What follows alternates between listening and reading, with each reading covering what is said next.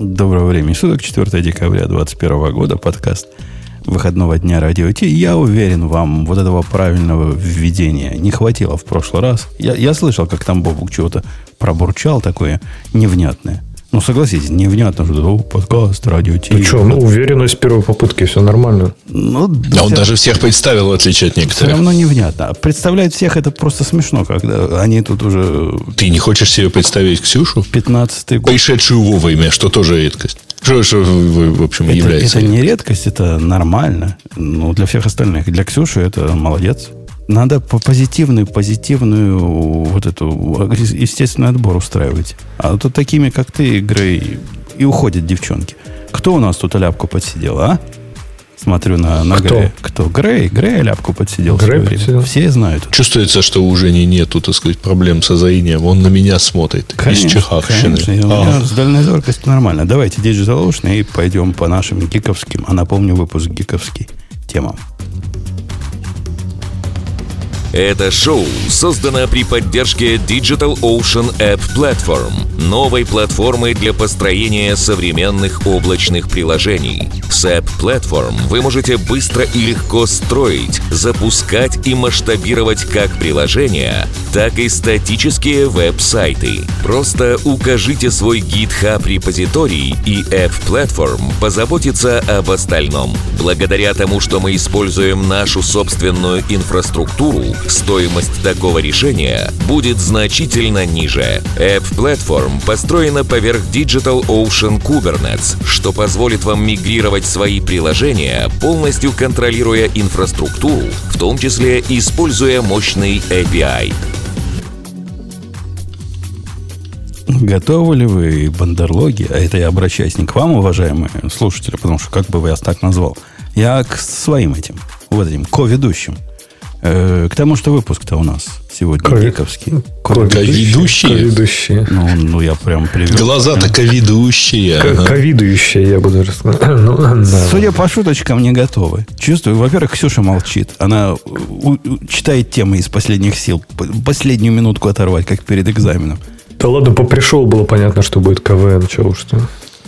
Ксюша шпоры написала на, на, на- Нет, я там в чате отвечаю. Мне там, э, мы в Пришоу обсуждали э, старость, проблемы со зрением, проблемы шеи. И вот мне в Телеграме, посо- пос- мне посоветовали в чате у нас, в телеграммовском нашем чате, как в Телеграме сделать буквы побольше. Потому что Телеграм, собака, не поддерживает accessibility настройки общие для iOS.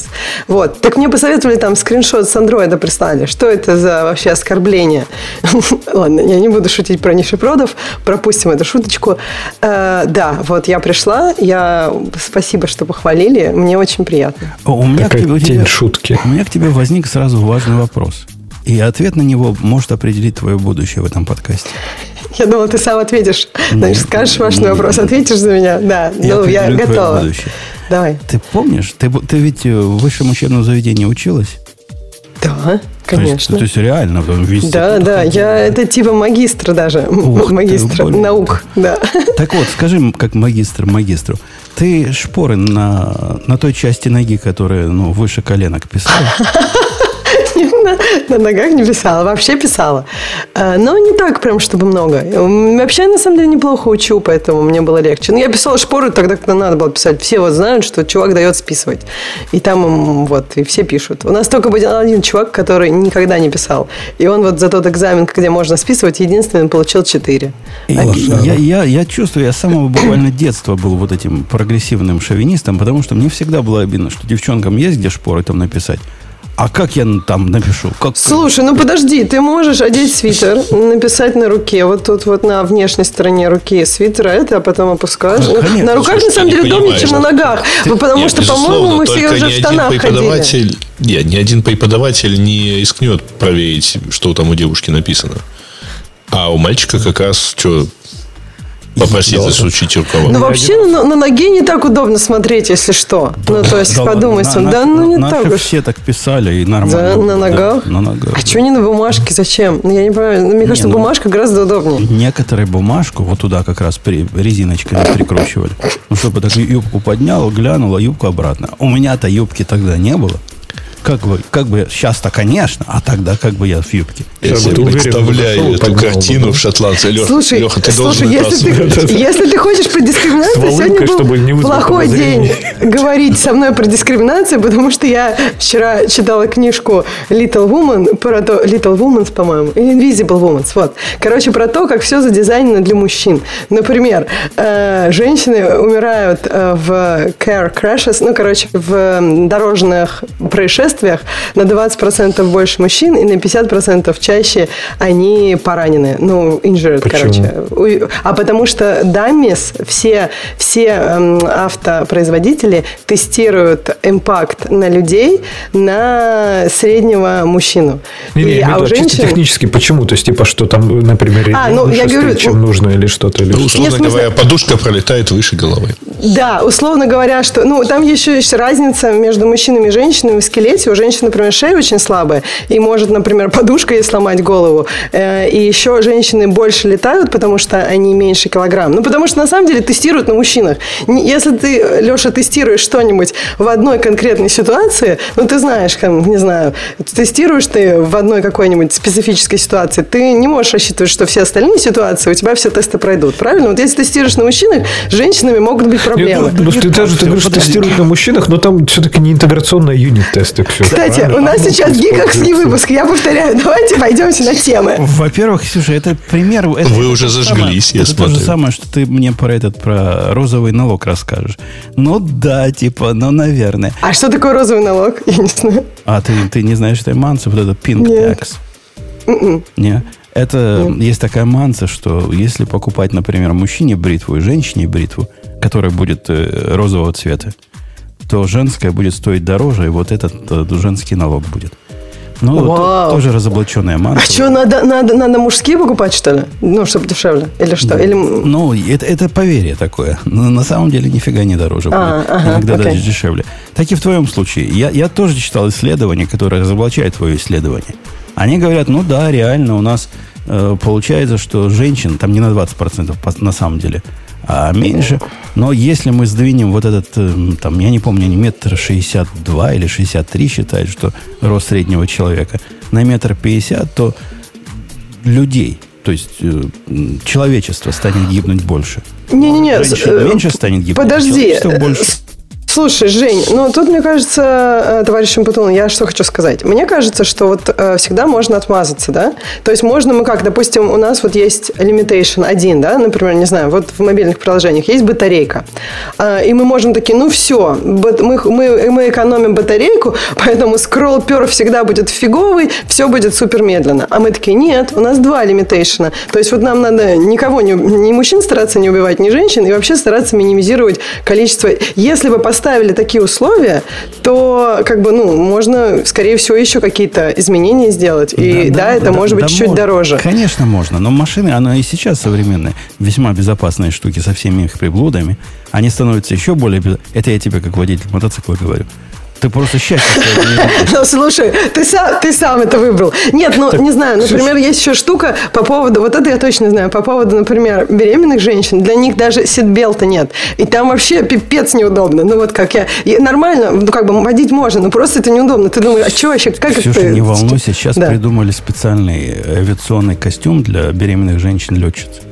Теперь они смогут даже истребителями управлять. Вау, вот А это круто. не смогут. Нет, Так, Ксюша, а ты а уверена, что это нормировано? А ты уверена, что эта выборка нормирована? То есть, ну, что типа не может быть, что там, не знаю, ты говоришь, по статистике гибнет там больше женщин, что, не знаю, потому что за рулем их, например, там в какой-то... Да не, не, там, где они делали, я говорю, там, где что, делали исследования, их тупо э, больше за рулем. Я например. думаю, что там много разного research а было, и, и мне кажется, что этот research, по-моему, был проверен. Мне кажется, даже Женя сказал, что там был да, еще research, но что да, что если они тупо сдвинут рост, я так понимаю, что он был нормирован, Леш. Если бы он был не нормирован, он бы даже не пошел в какие-то Леха, там, там аналоги. жен- женщин в абсолютном количестве гибнет меньше, потому что на самом деле они водят лучше. Но когда Ну, считают... Я хотел предположить, как Да, да, да, да, Ну, да, да, да. Вот он не- сказал, не что лучше. женщины водят лучше. Не, не, Ксюша, но, видимо, они менее если, reckless, если они да. уже попадают во что-то, то это уже вляпались по полной. Не, мне просто еще видишь, чем, Ксюша, мне кажется, что фишка в том, что ну, такие вещи, как, например, сколько людей знает, что, например, ремень э, безопасности регулируется по высоте. Ну, то есть, не знаю, вот в Британии, мне кажется, не все водители знают, что есть дальний свет. То есть, было исследование, что, типа, ну, там, ну, не исследование, не исследование, а опрос. И людям, типа, рассказали, что у них есть дальний свет. И они такие, вау, вообще просто бомба. Теперь-то я ладно? буду нормально кататься теперь с дальним А светом. что, Да. в Британии так хорошо освещают А- дороги? а Просто в что, Америке так можно? плохо, Нет, что я в не понимаю, как ездят. можно. В темноте? Не, нет, это На ощупь. Я говорю, Не, ну многие люди- подождите, многие ребят, люди если, вам, ощущение, если вы что- едете без э, жесткого разделения между двумя э, полосами, ну, между двумя направлениями движения, то, в общем, на ожив- более-менее оживленной дороге вы всегда выключаете дальний свет, иначе вы слепите встречным. Ну, Так конечно, нет, они а вот никогда когда- его не включают, понимаешь? Вот они Да, даже не видишь, У знают. нас есть Это две половины водителей. Первая половина, она не знает, что есть дальний свет, а вторая, она узнала и никогда его не выключает. Да, вот это у жесть. Это, это- я тебе расскажу, Леха, почему. Вы опрашивали наверняка поколение Z. Это поколение Z ездит на, на Хондах и на, на Тойотах, в которых это само все делает. Автоматически, да. Да. Мне Не-не-не, тоже оно кажется, само что не сейчас это делается будет... вообще-то. А как почему? не делается? У моих Включить. дочек- Ну, если датчик света, например. Делается само. Так надо включить его. Ты все равно найти Дальний она тебе не включит сама. Ну, ты мне рассказывать будешь. У, у этой машины Что, прям дальний включает Конечно, сама? сама включает, сама выключает. Так это дичь тогда. Зачем? Да ну, по-моему, это классно. Нет, ну надо, конечно, кнопку, когда ты можешь это, ну, как бы, ну, отключить эту автоматику. Но вообще, по-моему, если у тебя она, удобно. Ни разу не было такого. Она стоит в автоматическом режиме. Вот в автоматическом режиме она работает так, как я рассказываю. И ни разу не было у меня желания, когда я ездил на дочкиной машине, руками, чтобы не ослепило. Оно само понимает. Встречная фара, оп, сразу переключается. Всё Не, так я. Не, я понимаю, что у меня, у меня тоже есть автоматические дальние. В чате там тоже пишут, что это давно опция. Это именно опция. То есть ты типа едешь, ты говоришь, хорошо, я теперь хочу пере- разрешить дальний свет. И он сам дальше будет у тебя переключать дальний ближний. Это понятно. В Хонде- в Но Хонде ты даже- прям должен рычажок в нажать. Хонде Да, ты нет должен... рычажка, там все для Нету? простых э, миллениалов. и- А руль там есть хотя бы? Подожди. Ну, опционально, это за отдельный Опционально, да? А так, ну, да. Э, Я, я тоже, кстати, хотел... Нас там упоминают наши слушатели, что сегодня гиковский выпуск. Я хотел как раз резко гиковской темы на- начать. Э, Ксения, знаешь ли ты, какой лучший подарок гику? Причем гику, вот юнисекс гику. Мальчику гику, девочку гику. У Не знаю, ты мне праздники, сейчас праздники, расскажешь. праздники. Да, давай, да, да, расскажи. Так вот, я, я себе как гик купил новый станок. И я вам скажу, что новый MacBook Pro это хороший, не скажу, что лучший, но один из лучших подарок, подарков, которые можно сделать гику. Гику. И я- Лучший подарок, по-моему, мед. я от него в довольно положительных впечатлениях. И, Ксения, во-первых, наши с тобой опасения, что он толстый. Мы с тобой, помнишь, волновали, что он толстый и тяжелый. Да, да, тяжелый. Нет, не тяжелый? Он чуток тяжелее, ну прямо реально чуток. Вот так на ощупь, если берешь. А по толщине он, он да, толще, но не уродливо толстый. Я думаю, ты не будешь протестовать. Но есть в нем одно такое, что чувство прекрасного просто ломает. Просто конкретно ломает. Вот вы помните, как... Ночь? Нет, ну, вот это нет. ушко, нет? О, Ну, ушко это уродство, конечно, редкое. Ну, это, это так вообще- ломает, все ломает. об этом, как говорят на, на Греевской родине, и куры не балакают. А самое странное от него ощущение, что... Как эти алюминиевые кастрюли назывались-то? Знаете, о чем я говорю? Это такие русские алюминиевые кастрюли бывали. Советские, ты хотел сказать. Ну да, такие советские кастрюли. Ну да. Вот, Так. вот с этим а, Котелки. MacBook Pro ощущение, что у тебя не, не изделие хай-тек, а такая кастрюля. А почему? А сейчас чем алюминий круче? Алюминий хуже стал? А, ну, он же форму другой стал. И, а эта форма такая прогинающаяся. И вообще, вот ощущение такое, как будто бы из кастрюли согнуто. Так он переработанный, там еще наверняка из 25 уже. Из кастрюли, Из кастрюли советских, да? Ты попробуй борщ сварим потом, что получится? Не-не, вот, это- вот это, конечно, достает. Вот в нем эстетики... э, У, у него никогда не было эстетики атакующего танка. У него была эстетика падающего самолета. А теперь такая эстетика, как самолет уже упал, а потом из того, что было, собрали то, что смогли. Это, это, конечно, раздражает, раздражает. Но все остальное в нем, ну, кроме бруса, Ну, все не, ну, хорошо. вот эти материалы в предыдущем, в текущем поколении MacBook'ов, ну, уже в предыдущем, да, они прям классные. То есть там такой алюминий прям приятный. Его гладить там он- хорошо он сидишь, гнё- гладишь. Он гнется как-то. Он не так ощущается. Вообще с качеством у них проблема явно. Вот опять же, это только для задротов. Но если вы сидите под определенным углом посмотрите на клавиши с подсветкой, то через некоторые клавиши свет идет через щели, а через некоторые не идет. Они чуть-чуть не одинаково сделаны. Вот при Джобсе такого не было. Так, а Это подожди, а точно. угол уже другой. Так ты, ну, у тебя же угол Не-не-не, а другой в у одном- разных клавиш. В одном ряду, знаешь, я смотрю, там у А. Y просвечивается, а у U не просвечивается. И это, это, конечно, позор. Да, надо как-то особо голову загнуть, чтобы это увидеть. Но все равно, после того, как ты знаешь, что оно так, ты понимаешь, что, ну, да. Развидеть уже нельзя, да? Теперь я слышал все. Умпутун, жалующийся на неправильную подсветку. Не, это Еще не скажи, что надо нажимать. RGB. Э, Но все равно есть такой какой-то не- ну, эстетическое, к- эстетический когнитивный диссонанс. Видимо, Некрасиво. пора мне напомнить, Да. что это гиковский выпуск. По очереди. Да, пора, пора. Но это было, это была уже лучше тема, чем, да, это была гораздо лучше, чем про вариант- Согласен, эстетическое. может, про В убийство. варианте в чате про подарки тоже были неплохие. Всем спасибо за идеи. Кстати, по поводу батарейки, если вы ожидаете чудес, как ожидал я, так вы расслабьтесь. Чуда не бывает, к сожалению. Прямо все расслабились. Как тихо стало. А? Ну, подожди, ты ты- сказал расслабьтесь. Ну, мы подумали, к чему а ты, к какого чему чуда ты? не бывает? Да, ты про Всего ковид, что ли? 20 часов компиляции? Э, Я про то чудо, как э, полный день жизни на батарейке, про то, что я как с утра его возьму, так буду целый день сидеть. Да нифига подобного. Так у тебя же там какой-то 175 процессорный, типа. У тебя же один... У тебя же 77 M1 дюймов. Макс, да? У Нет, меня или как? Который... э, Я, я смотрел, чего он использует, там же можно посмотреть. Он использует в основном два энерго вот этих сберегающих ядра. Но время от времени, конечно, надо и, и другие. Ну, когда идея запускается, индекс... Кстати, как она быстро индексирует на этой штуке. Это, вот это просто фантастика. Ну, не забывай- Ну, не так а ты забывай, говорил, что чуда не бывает. Там Вот еще чудо. индекса не забывай, что добавляют. А скоро вообще индексировать не надо будет, а? Но у меня есть опыт, как оно индексировало раньше, как оно индексирует сейчас, после открытия той же самой идеи на компьютере, который был такой же, только интеловский, и который Machine сюда перенесся. Это прямо две больших разницы. Может, еще SSD просто быстрее. SSD, наверное, быстрее, и CPU быстрее. Так, И не греется он почти никогда. Ну, так. ты чуть-чуть. главное, ты, ты главное, это скажи, брать кастрюлю. Не, не, брать. Кастрюлю брать надо. Кастрюлю надо брать. Так а сколько кастрюль работает? Сколько борщей можно сварить? Ну, вот у меня кастрюля на первой зарядке проработала 6,5 часов. Так там как же Ну, батарею еще разработать надо. Подожди, а прошлый раз у тебя не 8 работал? Не-не-не, в моем А. режиме прошлый до трех не дотягивал. А, ну у тебя Ну, какой-то ты типа его вообще не щадил, бодрый. как я понимаю, да? То есть, Ну, типа, я, я с ним живу, как, знаешь, ну, первая, первая зарядка, она всегда самая сложная, не очень показательная, поскольку ты устанавливаешь кучу всего, там, перекомпилируешь кучу всего. Э, Мне весь брю пришлось перестановить, потому что Time Machine не понимает, что ты с Intel на брю перенес на, на M1. Это прямо вообще атас. Так, наверное, версия Всякие. просто разная. Там же Брю, Брю 3, по-моему, только работает с этим, с э, Ну, уже, M1. уже пакеты установлены. Брю говоришь, апдейт. Брю говорит, что говорит? Я- Так он, наверное, пытался перенести у тебя Да именно не, вот этот юзер. Он все перенес. Но после того, как ты на новом брю запускаешь апдейт, он говорит, я авк не могу запустить, он не той архитектуры. Ну, так ты, ты таки прав, не той архитектуры. А я ему не хотел ставить розету.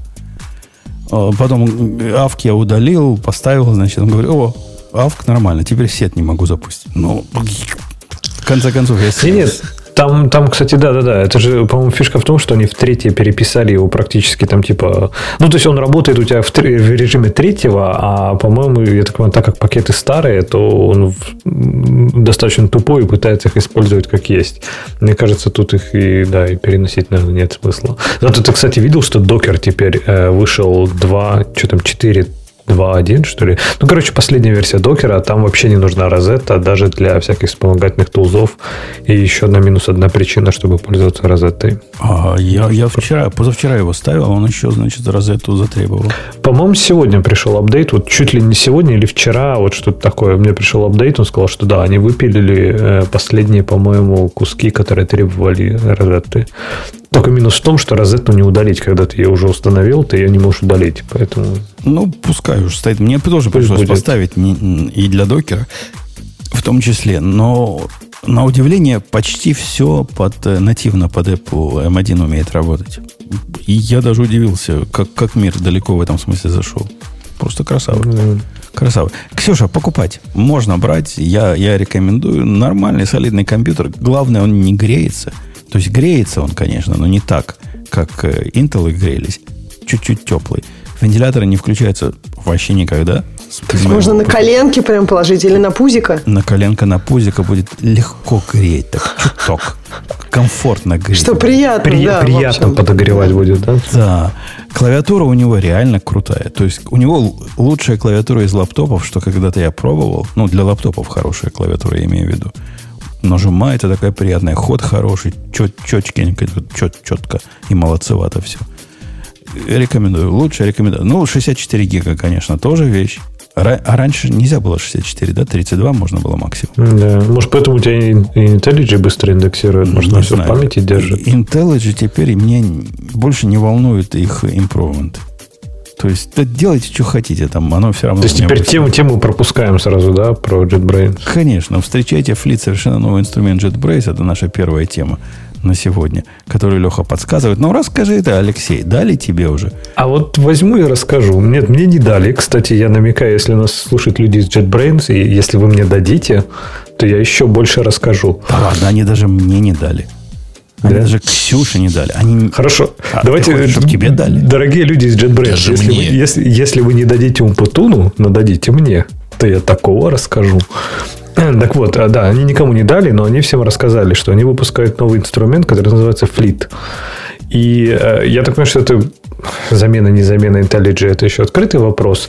Но по большому счету это два в одном. Это и IntelliJ, и Sublime.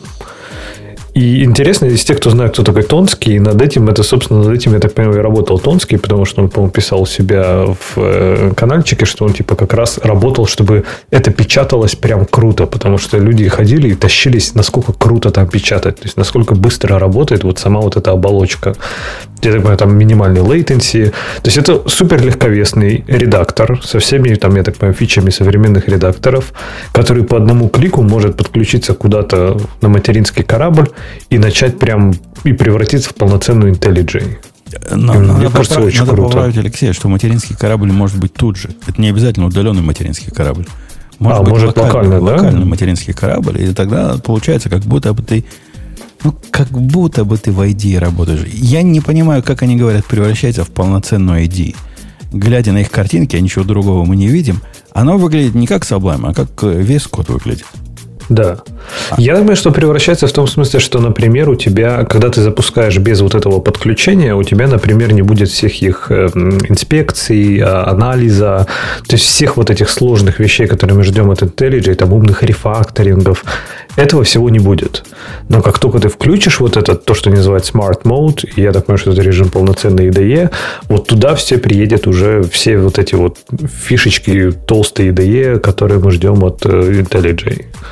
Ну, может быть. Кстати, есть определенная ирония в том, что страница вот этого JetBrains, я на нее сейчас зашел, говорит мне, что это веб-пейдж использует слишком много энергии. То есть страница вот того самого легковесного редактора – веб-страница использует много энергии для, ну, с точки зрения Safari. Ну, справедливости ради, я думаю, они вообще не связаны, те, кто делает эту страницу. И... Да, наверняка блок комментариев там сжирает все ресурсы. Тут зуб дают, да, там уроды писали какие-то. Я ж, я ж не спорю. А, но вообще надо сказать, что в истории JetBrains, который постоянно клепал, ну, похожие или даже одинаковые ID уже, не знаю сколько, 20 лет, наверное, они уже клепают сделать вот такой шаг в сторону, а это прямо шаг в совсем в другую сторону. Это нечто новое. Ничего такого мы от них не видели. А это весьма любопытно.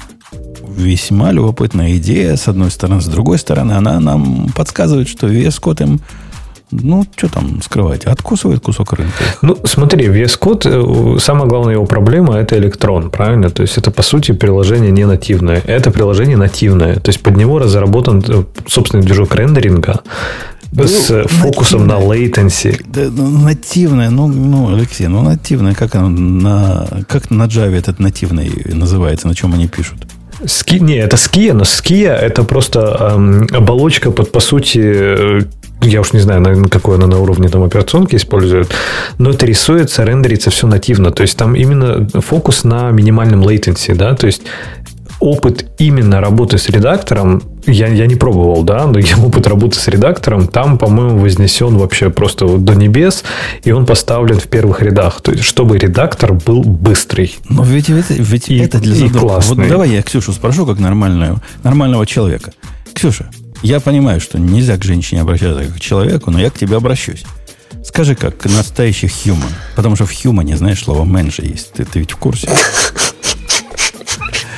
Женя, корешочек не вари. Давай, все, так, выключай. Так вот, просто спроси. Скажи мне, как да. human, тебе, тебе важно, вот о чем Леша рассказывает, это latency между, не знаю, там 150 миллисекундами, сколько у них, наверное, сейчас есть, до 30 миллисекунд, сколько они теперь сделают. Вот, ну, как бы мне не важно, и мне кажется, Нет. большинство тестов показывают, что Смотри. это вообще не очень важно. О, Там важно, вот когда 300 миллисекунд, да, все, пипец, важно. На самом деле, когда оно падает вот где-то 150, это уже трудно, трудно почувствовать. У тебя может быть какое-то общее впечатление, но я не знаю, ты, не раб- ты работал с VS кодом, и тебе прям как-то плохо, не, вот подожди, вот можно вопрос перефразируем. Он потом задает вопрос, ну, как, как, как раз как не human у, да, то есть, типа, как, какой у тебя latency в редакторе, сколько ты готова терпеть latency. Не, не так, смотри. Чувствуешь ли ты разницу между тем, как ты набираешь текст, например, в IntelliJ и, например, в Sublime? Ну, или хорошо, Xcode, например. Нет, я понимаю тебя. Я э, к тебе уже сказала, что как бы есть моя, мое ощущение, есть какой-то общий research, который был сделан в этом направлении. Я одно время этим интересовалась. И я говорю, что есть определенный момент. Но вот почему, например, когда мы работаем ремоутно, э, где-то удаленно, там обычно больше 300 миллисекунд, особенно если там раунд-трипы почти на все, и там ты это просто очень сильно ощущаешь. А когда у тебя меньше 150 миллисекунд, у тебя может быть какое-то чуть-чуть общее ощущение ощущение. Ну, то есть, мне кажется, у меня есть ощущение, когда я работаю в, в чем-то на электроне и в нативном. Но я, мне не кажется при этом, что это блокер. То есть, мне это тут важно блокер, все но... остальные фичи. То есть, если все остальное там будет классно, как в VS Code, он сейчас очень... Ну, он, он, он, он классный. И как бы мне он нравится. Я не уверена, что я на что-то другое перееду. Опять же, мне нравится Xcode для своих задач. То есть, VS Code для всего остального, Xcode для своих задач, свои задачи он делает лучше. Ну, кстати, ты удивишься, он в том же исследование, на которое, ты, я думаю, и ты ссылаешься, там было сравнение latency разных редакторов. И вот этот порог, когда люди могли отличить, что что-то так или что-то не так, он сильно ниже 150 миллисекунд. То есть, понятно, что это не вызывает дискомфорта. А я тебе говорю про так или не так. Есть два. Есть, да, тут две, мне кажется, две разницы. Первое, могу ли я отличить? Второе, является ли это определяющим для меня? То есть, могут ли другие фичи быть важнее, чем вот это? И то есть, да, если у тебя больше 300, 300 миллисекунд, ну все, ты не хочешь это юзать, тебе просто, ну, ты, у тебя есть ощущение, что, ну, просто вот я не, я не продуктивен, потому что постоянно какие-то дела. Если у тебя меньше 150 миллисекунд или около того, у тебя нет такого ощущения, ты как бы, ну, окей, да, отличить я могу, но важно ли это? Да, вроде нет. Я, я нашим слушателям скажу, как самим, самим увидеть вот, вот этот самый порог. Это очень просто. В ID очень просто увидеть этот порог. Вам надо запустить ID, которая чего-то активно индексирует на большом проекте, и попытаться набирать код. И вы поймете, как бывает плохо. Но когда она закончила индексирование, становится хорошо. При этом это хорошо, оно... Вот я с Лехой категорически не согласен. В современном мире вот это все latency, нам важно latency набора трех символов, да кого оно волнует. После трех символов оно само допишет вам код. Не-не, Умпутун, смотри, тут важно не то, что в вакууме, да, то есть при прочих равных. То есть смотри, когда мы берем, например, представь, у тебя будет вот этот, дадут нам вот этот флит, и он будет типа такой же, как весь код, еще мощнее, скорее всего, с точки зрения там рефакторинга, если купить там подписку и прочее. Ну, там наверняка будет, да, я так понимаю, часть All Product Pack. Но все будет то же самое, что в VS Code, но он будет гораздо быстрее с точки зрения, вот, гораздо комфортнее с точки зрения использования, вот, например, по набору текста. Так VS Code и, и сейчас не медленный. VS Code не такой медленный по набору тек, те, текста, как идея. Это знаешь, как, это знаешь, как с этим, как с андроидом. У них в каждом релизе они делают так, чтобы прокручивание списков не тормозило. Вот. А представь, у тебя будет вот Android, в котором он каждый релиз не тормозит, и iPhone, в котором он действительно не тормозит. И вот она будет примерно вот так. То есть, оно вроде бы, да, оно тебе не мешает. То есть, ну что, ты же не прокручиваешь списки каждый день. Слушай, кстати, по поводу прокручивания списков, Леха, перебью тебя. Вот эти 120 э, на, на новом 14-дюймовом, они мало где видны пока. В ID, например, не видны. Но там, где не видны, это прямо бомба. Оно выглядит глазам. Глаза просто хотят кричать от радости. Вот, и 20 миллисекунд latency на печать будет так же. А, так а на айфоне, кстати, тебе нравится? На айфоне мне нравится. То, там, там больше поддерживает всего. На, на маке совсем просто поддержка какая-то убогая. Это даже обидно. Нет, там фишка в том, что это же они показывают, как обычно, когда новая фича, они это имплементировали только у себя, и, по-моему, там либо ты используешь какие-то системные штуки, и тогда у тебя может это поддерживаться. А идея, скорее всего, много всего сама делает, поэтому им надо будет, ну, API еще и нет. Скорее всего, API будут только в следующем году, и тогда они уже смогут ID заюзать это на маке нормально. Ну, Safari прокручивать просто... Ну, все Apple приложения, да. Отдохновение глазу, прям вау, как оно гладенько, гладенько. И вот для, а для одного этого хоть стоит купить его. Все остальное забить, на кастрюльность его забить. Но для прокрутки в Safari оно. Я не знаю, кстати, как там Chrome будет работать. Вот видишь, ты сам себе противоречишь. Ты выбираешь такой критерий, который ты скажешь обывателю, да вообще пофиг на эти 120 Гц. А ты смотришь, круто. А может, latency будет вот так же на печать? Ты да, набираешь да, и скажешь, блин, как да, я жил. Просто, просто как животное жил. Да, может быть, я с тобой даже и соглашусь, но просто у нас же другая тенденция. У нас же уже все Copilot набирает. Какая нам разница, какая там latency набора? В этом смысле, да, лишь бы, лишь бы быстрее набирал, правильно? Конечно, Copilot все наберет и, и, будет, и будет путем. Не, я, серьезно говоря, а, ожидаю. Кстати, да, ожидаю, мы... Ожидаю выхода вот этого флита в, в доступность для меня. Доступность всем остальным меня мало интересует. А доступность для меня это раз интересно. А во-вторых, вот то, что Леха упомянул, что их материнский корабль может быть снаружи, это, в принципе, ну, конечно, назад в мою, в мою молодость, когда у нас была многозадачность, был один ES-20 на всю институтскую группу, и вот этот ES-20, ES-10-20 на всех все считал. Здесь то же самое мы идем, правильно? Мы возвращаемся. У нас есть какие-то мейнфреймы, которые нам будут обеспечивать вычислительную мощь, а мы будем как лошары на тонких терминалах при помощи э, устройств набора текстов – Ксюша, знаешь, во времена моей молодости, когда ты ходила под стол пешком, были специальные такие, я не назвал их компьютерами, были агрегаты. Агрегат, который выглядел как дисплей клавиатура, ну, там процессор был такой рудиментарный, все, что он умел делать, он умел писать код, который ты набрала на, этом, на этой штуке, на магнитную ленту. То есть специальное устройство набора программ. Вот исключительно такая печатная машинка – ты на ней набираешь программу, потом ленту переносишь в большой компьютер, ставишь и там запускаешь. Ну, чтобы не тратить время, так сказать, машинное а, большого компьютера. Вот это была богатая идея, к которой мы сейчас возвращаемся.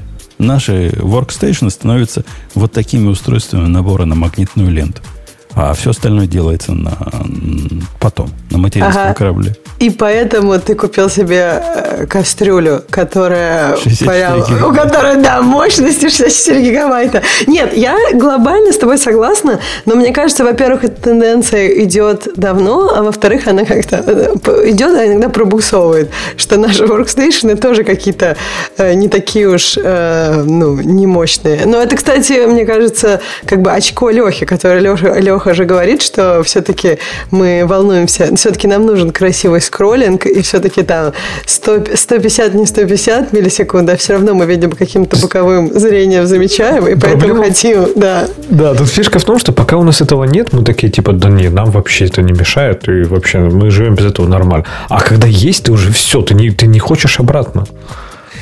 Ну, в этой фиговине есть одно пугающее вот упоминание. Они как-то, описывая вот этот флит, упоминают, что обязательно оно со спейсом как-то работает и как-то к нему привязано. Я, я не очень понял, обязательно ли. И нельзя ли будет открыть просто директории, как э, нормальные люди, или обязательно э, заставить тебе Space теперь покупать, которые мне сто лет не нужны? Наде, надеюсь, что нет. Надеюсь, что нет. Ну, А у меня вопрос вот, вот с, этой частью. Почему, вот, мне кажется, не знаю, лет 10 назад не было такого засилия каких-то таких простых, э, ну, не простых, а на самом деле, наоборот, текстовых редакторах на стероидах для программирования. Почему в последние, там, не знаю, 5 лет или 3 года их прям много, и один сменяет другой, и им просто... Языков Go появился, которому не, не нужна IDE, или что? Что случилось-то? у нас про это есть другая тема. Ну, давай. Я пытаюсь ее найти. Найдите эту тему. Ну, кто-нибудь. кто Ты хоть намекни, хоть намекни. Кто-нибудь сейчас, сейчас, сейчас, сейчас. Почему чего-то было мало, а стало много? Ну, во, во, нашел. История командных палет. Как набор команд стал нормальным. Обратно. А, Оно про Shift Command P. Типа, А, про, про, э, про этот э, MetaX, да-да-да. Ну да. Вот, Ксюша, тут ответы на все твои вопросы. Понимаешь, были такие чуваки, которые Sublime текст придумали. Хотя, по слухам, это не Sublime текст, конечно, придумал. Это вообще ни разу не Sublime Text придумал. Это придумали еще 80-е, я скажу. Но Sublime текст сделал популярным для обычных вот таких отсахи программистов. Вот это Ctrl-P, команд P, который они ввели, и открывает он... э, Ксения, ты знаешь, о чем я да, говорю? Вот это меню, в котором все доступно текстом набирать. Типа терминала? Не-не-не. Тут Не, это там Поиск не- всего, да. Поиск Нет, всего. я... А, поиск всего. Это как три шифта или два шифта в ID нажать. А. Э, Это ведь стало в свое время бомбой, оно и сейчас бомба. И, по-моему, все программные современные, для программистов я имею в виду, современные UI-ные штуки, они с таким должны просто выходить. Ну, Sublime такой, Sublime Merge такой, IDEA такая, кто еще такой? Э, VS Code такой. Наверняка вот этот новый флит такой будет. Это просто революция. Просто революция с... э, как- Какая-то она парадоксальная немножко. Мы шли-шли к тому, чтобы в Microsoft в Word поставить... Сколько там было? Три ряда э, кнопочек, которые аккуратненько открываются, закрываются там в, в разных режимах. Ну, не скелется это, удобнее же, когда... Нет, я использую VS Code, но обычно я оттуда там терминал открываю пару штук, то есть я как бы не использую все-все оттуда. Ну, мне не надо все-все из этого длинного списка. Ну, там, если ты с этим умеешь работать, через это все-все ты можешь что угодно делать. Там же не только можно команды запускать, там и то все можно. Оттуда можно сделать решительно все. Там навигацию мо- можно устроить, как в Виме в каком-то. Но самое главное, это же убирает, почему это выстрелило, это убирает ментальную нагрузку. То есть ты не запоминаешь уже, какие как сделать какую-то вещь, да, то есть типа, как, не знаю, как в IntelliJ включить там soft wraps на этом переносе, да, в редак- да хрен его знает, набираешь команд shift, что там, и да, у них, и вбираешь, что- вбиваешь soft wraps, и выбираешь это, и все. Это как есть- Альфред для Мака, да? В свое Да, время. Это, это как такой поисковик для функций э, там, редактора. Например, я тоже чем очень часто пользуюсь там на Маке, да, когда мне что-то нужно сделать в меню найти, я никогда не ищу это в меню. Я просто захожу в Help, Search, типа, и там вбиваю, и там запускаю оттуда. То есть, там, не знаю, как, как какой-нибудь paste without formatting. Хрень его знает. То ли оно в, там, view, то ли оно в edit. Ну, наверное, А в он, edit, он да. там такой такие сложный, там четыре клавиши надо нажать сразу. Вот. И такие фишки, они прям супер сильно помогают. То есть ты вбиваешь название команды, и, и, и все, и дальше про это не думаешь. Конечно, говорю, это доведено до абсолюта в чем-нибудь типа Emacs, где ты вообще про такие вещи, ты, ну, то есть у тебя весь редактор, он такой. То есть все абсолютно в редакторе и можно найти, любые ходки можно посмотреть, любой там команду, любую переменную, любые функции, вообще все можно потыкать, посмотреть, найти. И это прям очень здорово помогает. Вот эта тенденция к э, такому всеобъемлющему, это даже не поиск, наверное, а доступ, текстовому доступу, она ведь есть в нем какая-то ирония. Ну, согласитесь, это терминальный практически подход. Просто немножко он оформлен через GUI, но по сути это, это как будто бы в терминале команду с автодополнением. Нет, том-то и дело. Это скорее как такой Google получается, знаешь. То есть, когда ты не запоминаешь, а как, как- как каждый раз гуглишь. Вместо того, чтобы запоминать. То есть, ты не в голове это держишь, а где-то типа снаружи. Ну, воз- возможно, ты и прав. А, Леха, ты знаешь, что есть в ID такая фиговина? Ну, поскольку ты вот как тормоз, который все через э, три шифта делает, есть волшебное нажатие клавиш, которое позволяет тебе показать последний список редактируемых фрагментов. Я просто хотел твою жизнь улучшить этим подкастом. Типа- Типа Command Shift T Ну какой-нибудь? да. А, Ты знал про такое? Да. А, не получилось улучшить. Ну, ладно. Ну, Оставил может, как кому-то другому жизнь, улучшил. да. Сколько людей послушает, подумает, о, а я же такого не знал, и обрадуется. Напишут тебе спасибо.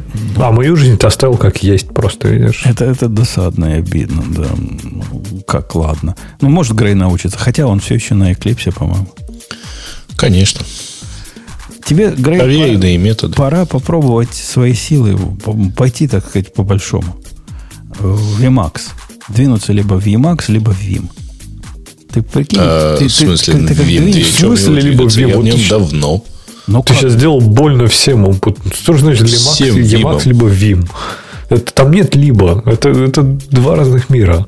Ну, для Грея эти два мира абсолютно... Не существует перекрестка, где можно понять. Конечно, я, я в Виме. Ну, конечно, ты в Виме, который знаешь, как сделать, чтобы он не бибикал и как из него выходить. Я понимаю твой уровень владения Вимом. Не, я еще могу записать. А, то есть выйти с записью умеешь? Ну, это Ага. ну, просто кабан. Молодец. Ксюша, ты Так, э, умеешь? столько лет с вами, что Ксюша, не из Вима научишься? умеешь выходить? Я, да, нет, у меня были времена, когда я выходила из Вима перезагрузкой. А не выключая компьютер? сервера. Нет, я сейчас-то, да, сейчас уже, я, я, я скучный человек, я вообще Вим люблю, я на Виме уже много лет, и поэтому, да, к Кон- сожалению, умею. Ctrl-Z, а потом kill процент один и минус 9. Ну, А. Ctrl-Z, подожди, Ctrl-Z разве работает? Да вообще, если ты на Маке, то можно просто, блин, терминал закрыть. Это скука. Это вот когда ты законнектился куда-то по SSH, и там открыл Vim, и дальше ты такой, как этот... Случайно. э, Да, в две стороны пытаешься хоть так, хоть так, и думаешь, как, Не- как вообще? Тогда да. в порядке, когда вот он в нормальном режиме, и когда типа он, ты знаешь, что там типа нажимаешь escape, там т.д., а он у него какой-то включается режим бреда иногда, и он реально себе бибикать и все портит. Какие-то макросы. Я, я записываю макрос. Какой нахрен макрос? Я хочу в команду обратно уйти. И надо Так типа нет, ну 76 escape- раз нажать escape. Да, ну там Escape, типа да, на 70 помогает. Я не 76 понимаю. раз да нет, ты что-то не, не то там понажимал. Escape помогает между режимами, там двоеточие X закрываешь файл, я не знаю. Я вообще не понимаю такой проблемы. По-моему, это, ну, легко. Нет тут никакой проблемы. Почему у людей проблемы? Не знаю. Ну, потому что не закрывается он как нормальный, нормальный редактор. Команд Q нажимаешь, он ни- ни- ничего. Вообще пофиг ему, да. Он только бибекать начнет, да текст портить. Текст портить. Да, это смешно. Нет, ну, мне кажется, да, есть такой период, э, есть такая стадия, когда ты каждый раз думаешь, господи, как отсюда выйти, как отсюда выйти? Я же как-то в прошлый раз выходил. Ну вот, да. И тут ты начинаешь понимать этих девочек, у которых все написано, как что делать в Microsoft Word, да? Да В нет, со временем запоминаешь. У меня, кстати, вот тоже с VS кодом мне потребовалось время, чтобы запомнить Command-Shift-P. Я не знаю, можно было что-то попроще сделать для такого общего поисковика, блин. А Ну, хорошо, не Ксюша, а вот знаю. ты знаешь про Shift-ZZ тогда в Vim, а? Shift-ZZ? А я не, нет, я не помню, зачем А что Shift-ZZ. будет? А вот, что а такое? вот- Я могу зайти. Никто не знает. Выйдешь, Да. из, выйдешь из Вима. Ух ты, и так можно было. О, ну это вообще какая-то халява. Ты говоря про, про- Ну, это вообще ужас какой-то. Мне кажется, это какая-то новая штука. И в Ви этого точно не было. Нет, это, да, ей лет 20 всего, я думаю, не больше. Да. На Вио.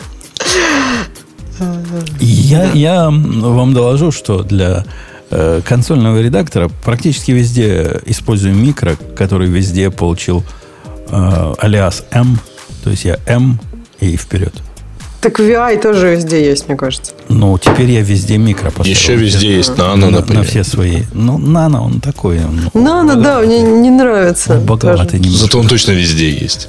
Ну, и, кстати, из него выходить легко. тоже- Кстати, да. Во-первых, он не везде. Есть. Но он часто Он есть. не везде есть. На Red Hat там не нано, а пика есть. Чтоб ты знал. Господи. Пика. Который еще по- по- попроще и ближе. У них другие сравнения, у кого меньше, да. Подожди, А, а микро где-то больше должен быть, да? Тогда нано, пика, Не, микро. ми- микро прям настоящий редактор с подсветкой, с номерами строк, который с нормальной такой человеческой пред, э, предполагаемой тобой навигацией. То есть все, что ты знаешь по нормальным редакторам, в нем примерно так и работает. Ну, то есть ты Ctrl-S ты сможешь сохранить, прикинь. По Ctrl-S сможешь Слушай, сохранить то, что написал. Ну, это шок вообще. Ну вот. Но Ну, это неудобно, подожди. после, после Ком- команда это же должна быть, ну? Ну, команд, с командами там сложно, потому что команда, оно перехватывается там. Ну, это же для Мака, там все, все сложно. Для Мака по-другому, чем для, для Linux, по-моему. Они Хорошо. хотят, они хотят сделать одинаково для всего. А, Одинаково плохо, я так понимаю. А хорошо, вопрос тогда с подвохом. А Control-C что сделает? А, ты попробуй. Сейчас я напишу М. Леха. Ну, не скопирует же он, правильно. Control C. Control что сделать? C. Ну, Control-C, да, типа. Мне раз команд C не работает. line говорит. Шок. Ну, вот это, кстати, мне не нравится. Control-C не Почему? должен copy-line. Ну, как? Control-C должен прерывать. Control, по-моему, X у него выходит. Control X? Не? Или Control Q? Control Q выйти, да. А так все как в других А редакторах всё- вообще. Не, не, он, он реально похож на гуевый редактор. Ну, насколько может и туевый редактор похож быть на гуевый редактор. В этом смысле он, конечно, нормально, нормально сделан. Э, давайте посмотрим какую-нибудь вторую тему. Нет, третью тему. Э, Ксения. Я говорю, у нас там люди в чате пытаются выйти из микро. Так что потом, как там выходить, спасай. Иван Сусанин, блин. Control Q только что сказали. Он как сразу скажет. По-моему, Control X из него выходит просто без вопросов, хотя зуб недавно. Control Q это то, как я всегда из него выхожу. Э, Ксения, расскажите нам что-нибудь А, интересное. а так, и что-нибудь интересное. Что-нибудь женственное. Э, Что-нибудь женственное. Ну, женственное не обещаю, а вот гиковское можно. Ой, у нас тут есть как бы такое немножко продолжение на тему, о которой мы говорили. Для меня в прошлый раз, на всех, я так понимаю, это было очень давно. Э, Так ли важно, на каком стеке вы умеете писать бэкэнд? А фронтенд. Мне что тут понравилось, мы какое-то время назад обсуждали, как сложно, сложно ли переходить между стеками, нужно ли вообще, когда набираешь людей, об этом беспокоиться. И мне что там понравилось, они говорят, э, как-то конкретизируют вот эту проблему. Они говорят, вот если для вас, э, что для вас дешевле, что для вас дороже, там, найти нового разработчика и анбордить его там по времени, по деньгам, либо там еще ждать и искать именно такого разработчика, который вам подойдет по технологиям. И это, мне кажется, очень такой прям ну, очень хорошо они объяснили этот трейдов. Действительно, если для вашей компании ждать а анбординг это слишком дорого, э, то надо ждать и искать того, который вам нужен. Если для вас анбординг это, в принципе, реально, вы можете это потянуть, то нормально. Тем более, если сам человек хочет, и если человек уже готов разобраться с, ну, с какой-то новой технологией. Они там много разных моментов анбординга этого описывают, что, в общем, в принципе, довольно логично. То есть, если вы думаете, набираете людей, мне кажется, это может быть очень, очень полезный способ думать. Э, Вот, может быть, мы... Еще они говорят, конечно, что если ты джавист, то на Python легко переходить, а если ты питонист, то на Java сложно. Что, ну, они говорят, что там из-за мультитрейдинга в Java он есть, в Python не особо. Да Вот. ладно, несут фигню. Если, ты- если ты нормальный пацан или пацанка, то приходи. Приходи. Неважно, на Java ты писал. Он, Леха, на Java писал последние 78 лет. И что, на Go перешел за 30 Так а он и говорит, что вот с Java Сразу- в Go легко, а если бы Леха, например, был питанистом со стажем и не слышал, что такое concurrency от слова никогда, ну там, не знаю, какие-нибудь грин-треды только, и, и, может, ты их не слышал, Погоди, то я, тогда... я перешел в свое время с C++ на Java. Да, слушай, ну ты все не в ту сторону. Если ты писал... Да, ты все не туда. Если бы ты сказал мне сейчас, что ты с питона перешел на C++, вот это бы, да, я тебе сказал, вот это вау, у тебя много концептов доучить. А в C++, ну, как бы, чем более низкоуровневый язык, твоя концепция, Ну, так- тем больше тебе всего нужно знать, тем легче это- тебе это- переходить на все остальные вещи, потому что новых концептов не будет, только какие-то особенности языка. Подожди, дорогая, но концепция конкуренции... Во-первых, когда я C++ на Java переходил, там еще конкуренции не было. Но, тем не менее, если... Ну, многопоточность была, ну что-то, были какие-нибудь петреды до сих пор, тогда уж что- что-то не было. Знатоки помнят Java, которая не умела делать ни конкурентность, ни параллельность. Гринтреды у нее были чуть ли не с 1.0, по-моему, уже что уж ты ее совсем так Гринтреды с, э, С чем они будут? Один-один или что-то там. ну, Рано, Подожди, рано так ты, я имею в виду, что ты еще на C++ это все, скорее всего, потрогал, подумал об этом, хотя бы чуть-чуть, хотя бы начал думать, начал это в своей голове укладывать. И когда ты уже переходил на все другие языки, там это не было новым каким-то диким, вообще неизведанным концептом. У тебя какой-то вижен был, и ты мог вот этот вот свое понимание переложить на новый язык. И да, там все это concurrency и многопоточность, она как бы обрастала высокоуровневыми абстракциями, да, появились какие-то, я не знаю, стримы, например, и, или там потом корутины. Это все, это все появлялось, но у тебя какая-то база была для того, чтобы это осознать, правильно? А им уже, Леха, завезли это карутины. По-моему, еще лум этот не, не того. Ну, он, по-моему, вот-вот-вот уже выходит. Мы что-то недавно это обсуждали. Да, Я да, да. помню, еще, что еще нет говорили. Да. Не, Не. Ксюша, не, еще. Да Ну, нет, я ну, имею в виду, у тебя будет в голове уже. была многопоточность, а всякие рутины ты потом еще У в меня, в голову голове трогал. многопоточность была еще с, как со времен какого-нибудь Visual Basic, где она при помощи таймеров делалась конкурентность, а не многопоточность скорее. Это не важно. А Вот, ты еще на таймерах это делал. У тебя просто, я не знаю, медаль можно. Тут я, я тут еще на тайм, пока все вы а там до под столом сидели. На прерываниях это делал, пока, пока таймеров не было. Э, уме- умели в наши времена. В Ну, общем, в этой кстати- статье и говорится про то, что важны концепты, а не синтаксис. И если у вас в голове много концептов, уже изученных с какого-то одного языка, вы эти концепты легче перенесете на другие синтаксисы. И я тут согласна. Потому что, мне кажется, время, когда ты, которое ты изучаешь и укладываешь в, своей голове какой-то концепт, оно дольше, чем время изучения просто синтаксиса. Но здесь интересный момент, смотри, в статье, во-первых, ты, ты говоришь они, я так понимаю, ты к Андрею Бреславу обращаешься на вы. Ну да, автор статьи Андрей Бреслав, создатель Котлина, один из главных архитек- архитекторов и разработчиков Котлина, который сейчас, я так, насколько знаю, не работает уже над Котлином. И он как он раз там привел- сказал, да, что он какую-то другую компанию делает, там, по-моему, Да. сервис для психологической помощи. Я, в общем, Он, не знаю деле, сильно увлекся да, психологией, да. и у него Сразу скажу, после Котлина-то, конечно. А, ладно, это неуместная шутка. Я просто хотела сказать, что я вот как Умбудун, всех авторов не читаю. Умбудун, если там, например, в авторках девочку найдет, то сразу. Я не читаю авторов, я ко всем отношусь они, чтобы, я не знаю, девочка, мальчик. Да. Э, правильно. Не авторка, Ну, авторица. Господи, я пошутила. Я так и думала, что вам это понравится. Правильно, правильно говорить авторесса по-русски. Серьезно? Да. А можно сказать просто автор? Нет? Уже нет? авторка, Смеют? это, авторка это троллинг, это уменьшительно ласкательное, это дискриминация женщин. А авторесса это как поэтесса, это правильно. Так вот, про Котлин. Да, как, как про В общем, давайте вернемся, да, про да. Андрея, что вот это очень такой пример. То есть, в принципе, я согласен. Ну, если говорить про заголовок статьи, важно ли на каком языке вы пишете бэкэнд, если вы пишете там, не знаю, JSON, трансформации, работу с базой данных, вообще без разницы. Но вот когда он сказал про компилятор, здесь Честно, не знаю, насчет языка не знаю. Но я бы, наверное, взял людей, которые, в принципе, понимают, как работает разработка компиляторов. То есть элементарно, как работает вообще, там, не знаю, парсинг, трансляция, компиляция. То есть здесь уже не то, что прям кого угодно возьмем и потом заонбордим. То есть здесь, например, конкретно про компиляторы, мне кажется, нужны фундаментальные какие-то знания. Да, можно заонбордить, наверное, кого угодно, если у человека есть желание учиться, но тем не менее, вот здесь очень специфичное знание, и вот не то, что можно взять, там, не знаю, любого PHP-разработчика, чтобы писать компилятор Kotlin.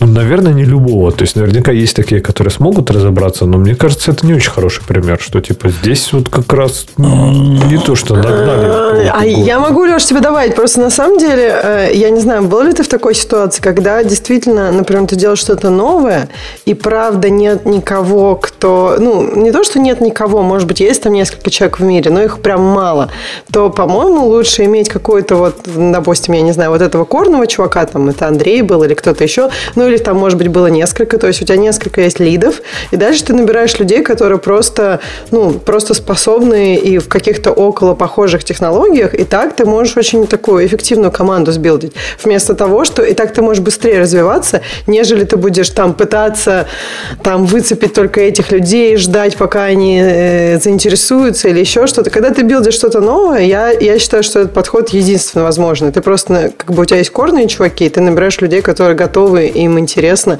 и, и как-то вперед развиваешься. А Тут же, Алексей, проблема в том, что если бы они брали только специалистов по написанию компиляторов, они бы никогда не набрали команду для разработки Kotlin.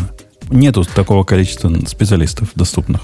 Просто а можно я, я, я, я это не могу действительно пропустить, потому что я это не заметил, а Бобук заметил. Хотя Бобук даже не в эфире замечает больше, чем я.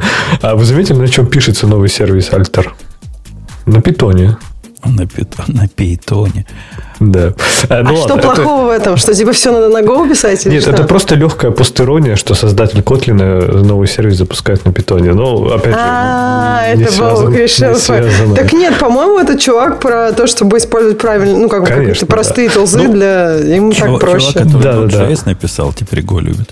Ну, любит да? в одно время, да. Чувак, который написал Kotlin, любит Python, а чувак, который написал Node.js, любит Go. То есть, куда катится мир просто, да? Все катится в Go. А, так вот, э, потом про то, что, типа, набирать э, программистов, которые там, типа, имеют опыт построения компиляторов, то их не набрать.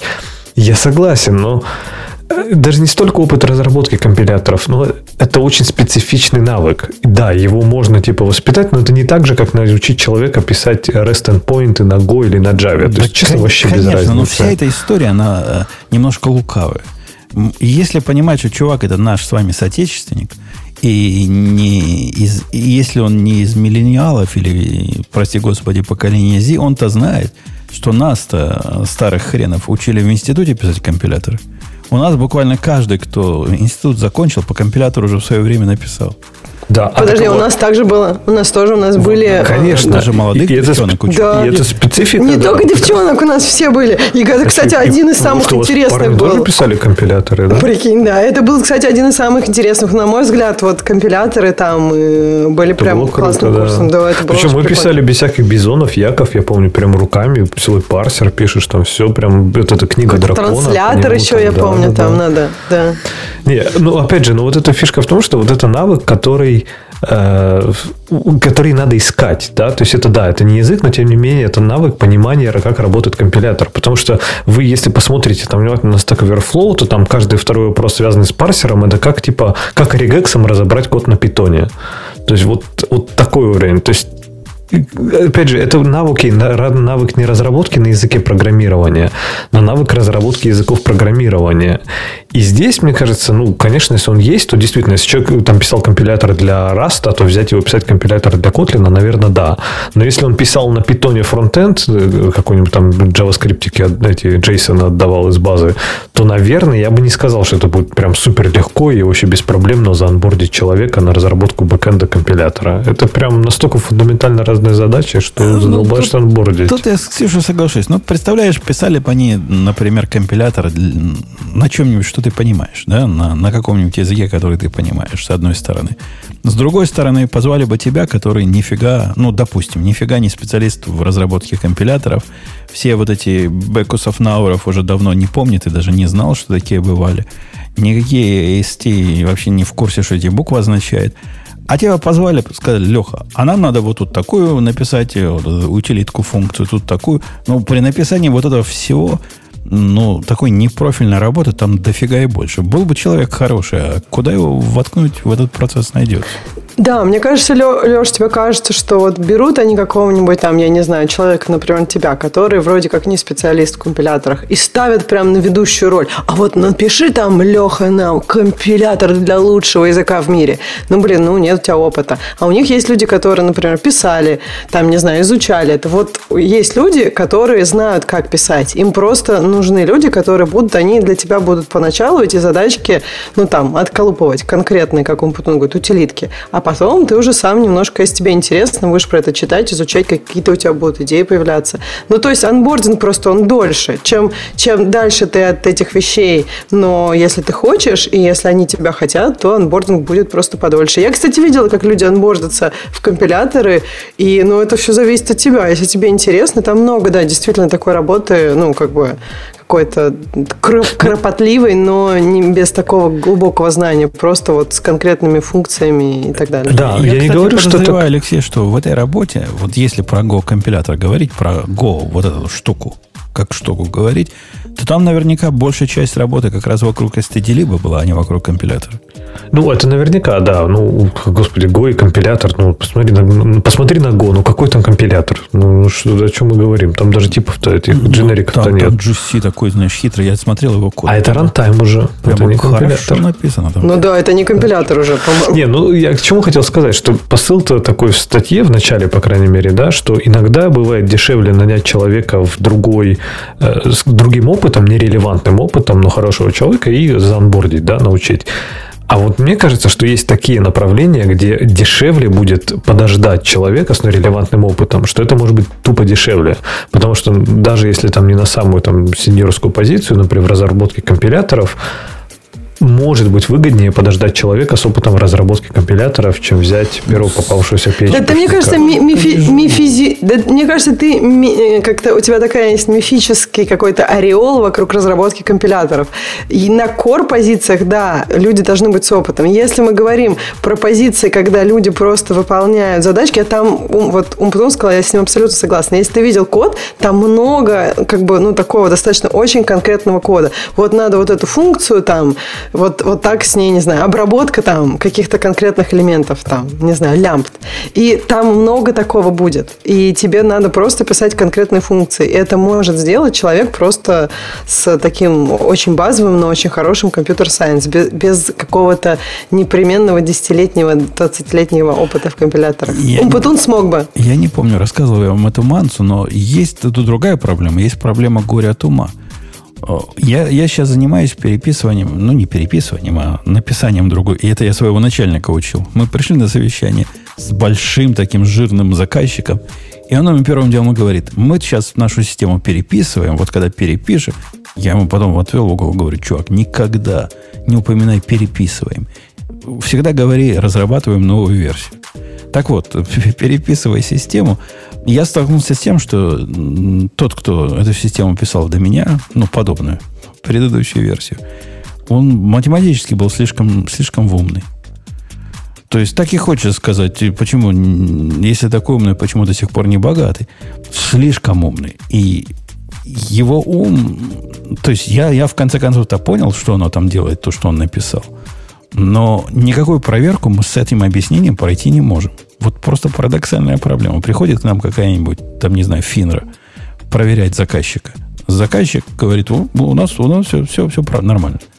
Они пишут, а расскажите нам, каким образом вы посчитали вот этот коэффициент. Заказчик понятия не имеет, для него это все темный лес, он нам пишет письмо, ответьте официально. И мы начинаем официально писать, да, тут считается сначала экспонента, ну так, чуток, чуток экспоненты, потом мы, значит, э, сигмоидов пару накладываем, потом э, полиномальную функцию выглаживаем, и вот так и считаем. Догадайтесь, что на это отвечает регулятор. Регулятор отвечает, что? Лол, что? Да, чуть, мне особенно понравилось чуть-чуть экспоненты. хочу, очень чуть-чуть экспоненты. Что это было? Вы нам, говорит, это самое, на пальцах покажите. Сигмоиды говоришь. На, пальцах покажите. И начинаешь на пальцах рисовать функции. И, и ну, кстати, Вольфрам в этом смысле подходит визуализировать, как они процессы идут, Excel рисовать. Это ад, понимаешь? Это ад им объяснить. При том, при всем при этом, все вот это накручено для области, в которой нет никаких пасконных знаний. То есть, ну, реально там линейная функция сработала бы точно так же хорошо или точно так же плохо, как вот эта вся хитрая с, с немножко экспонентой и потом э, сигмоидами. Так что горе от ума. Слишком много знал предыдущий мой коллега математики. Попробуй. Попробуй сигмоид объяснить нормальному человеку. Ксюш, ты знаешь, как сигмоид? Слушай, а что, нет какого-то, ну, типа, описания, как, как, как должны считаться какие-то коэффициенты? То есть каждый сам придумывает, кто во что гораст? Ну, вот регулятор говорит следует, буквально, знаешь, битым текстом говорит, у нас, значит, есть такая проблема, говорит регулятор, когда злобные участники рынка незадолго до закрытия рынка начинают нагонять цену на некоторые низкопродаваемые бумаги для того, чтобы э, искусственно увеличить, за, завысить на них цену. Ну, понимаешь, да, историю такую? То есть они типа их покупают, покупают, э, чуток. В результате на утро на них цена высокая, и потом они угу. пытаются продать. Манипуляция. Угу. Да, да. Это все, что они говорят. Наше угу. дело, значит, понять эту манипуляцию. Понять эту манипуляцию можно алгоритмически невозможно, а можно только понять либо при помощи AI какого-нибудь, глядя на паттерны предыдущих поведений, что точно не пойдет, потому что объяснить невозможно. Либо при помощи мультифакторного анализа, где много dimensions, ты расставишь им там скоры разные и поймешь, ну да, вот это, скорее всего, была злонамеренная акция. И вот эти, вот эти скоры вычислять при помощи сложных математических функций можно, конечно. А, есть, можно попроще эти скоро ну, Можно и попроще. Mm. Ну, например, если цена между до закрытия и после закрытия, вот это изменение цены, в принципе, можно логарифмической функцией посчитать. И если ты понимаешь, почему. Можно сигмоидом, если ты понимаешь, почему. А можно и линейной.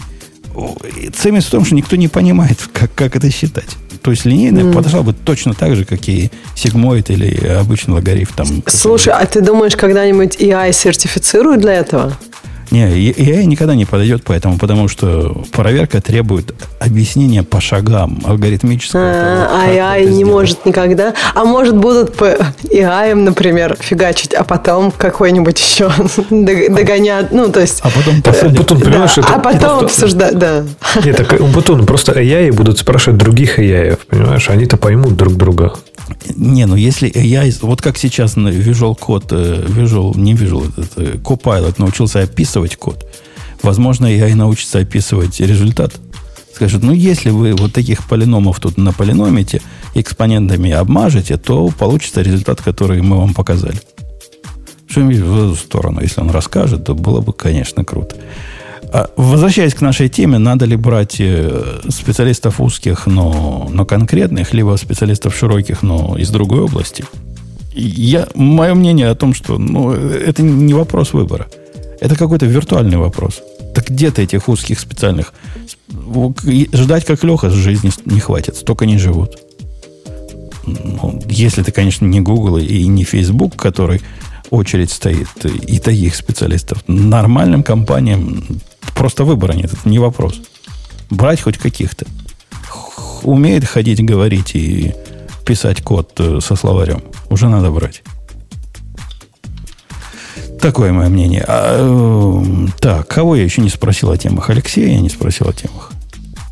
Алексей. Да в прошлый раз меня спрашивал. Что, в прошлом подкасте? Да. Было, было. Даже было. Так бывает. Я не знаю, что у нас такого гиковского есть интересного. Давай про э, ошибки, которые не надо делать при разработке инфраструктуры. А, окей. Нет, ну там главный пункт, конечно, сказать, что жалко Бобука нет. Бобук, передайте Бобуку там, кто в чатике. Жалко его нет. Главный, там для меня главный довод никогда, я вас умоляю, никогда не пишите командную утилиту на питоне. Никогда этого не делайте. Аргументация классная, потому что все равно никто не знает, как этот package management работает в этом долбанном питоне, поэтому никто не сможет поставить ваш э, этот, э, тулзу. А, а, если, а если поставить, так он потом все проклянет. Ну, давай начнем сначала, да, чтобы как-то подойти, на видишь, надо было подойти вот это к волне этой ненависти на питон сначала. То есть, вообще, статья – это набор, я так понимаю, не особо связанных, просто человек из своего опыта собрал какие-то на рекомендации, как он говорит, ошибки, которые не нужно делать при разработке он говорит инфраструктуры, но я так понимаю, что всего, что связано не с продакшн кодом, а с инфраструктурой вокруг него. Там и CLI, и вообще все. Он, и первое, он чем... в разделе DevOps спускает. Типа с его точки да. зрения про DevOps. Да, и вот первый пункт, например, он говорит, что это не мигрируйте приложение из дата-центра в облако. И я вот уже здесь как-то, не знаю, меня начинает, честно, не, не то что потряхивать, но и вот эта защита, стоять грудью на защите дата-центров, меня иногда даже пугает. То есть, не, не, он, ты, он ты, не стоит за дата-центром. Ты не дочитал статью, да. Он а, утверждает, что, что просто да? у тебя не получится его мигрировать. Приложение, написанное для дата-центра, в клауд так просто не поедет. У него идея в том, что надо не мигрировать, а портировать.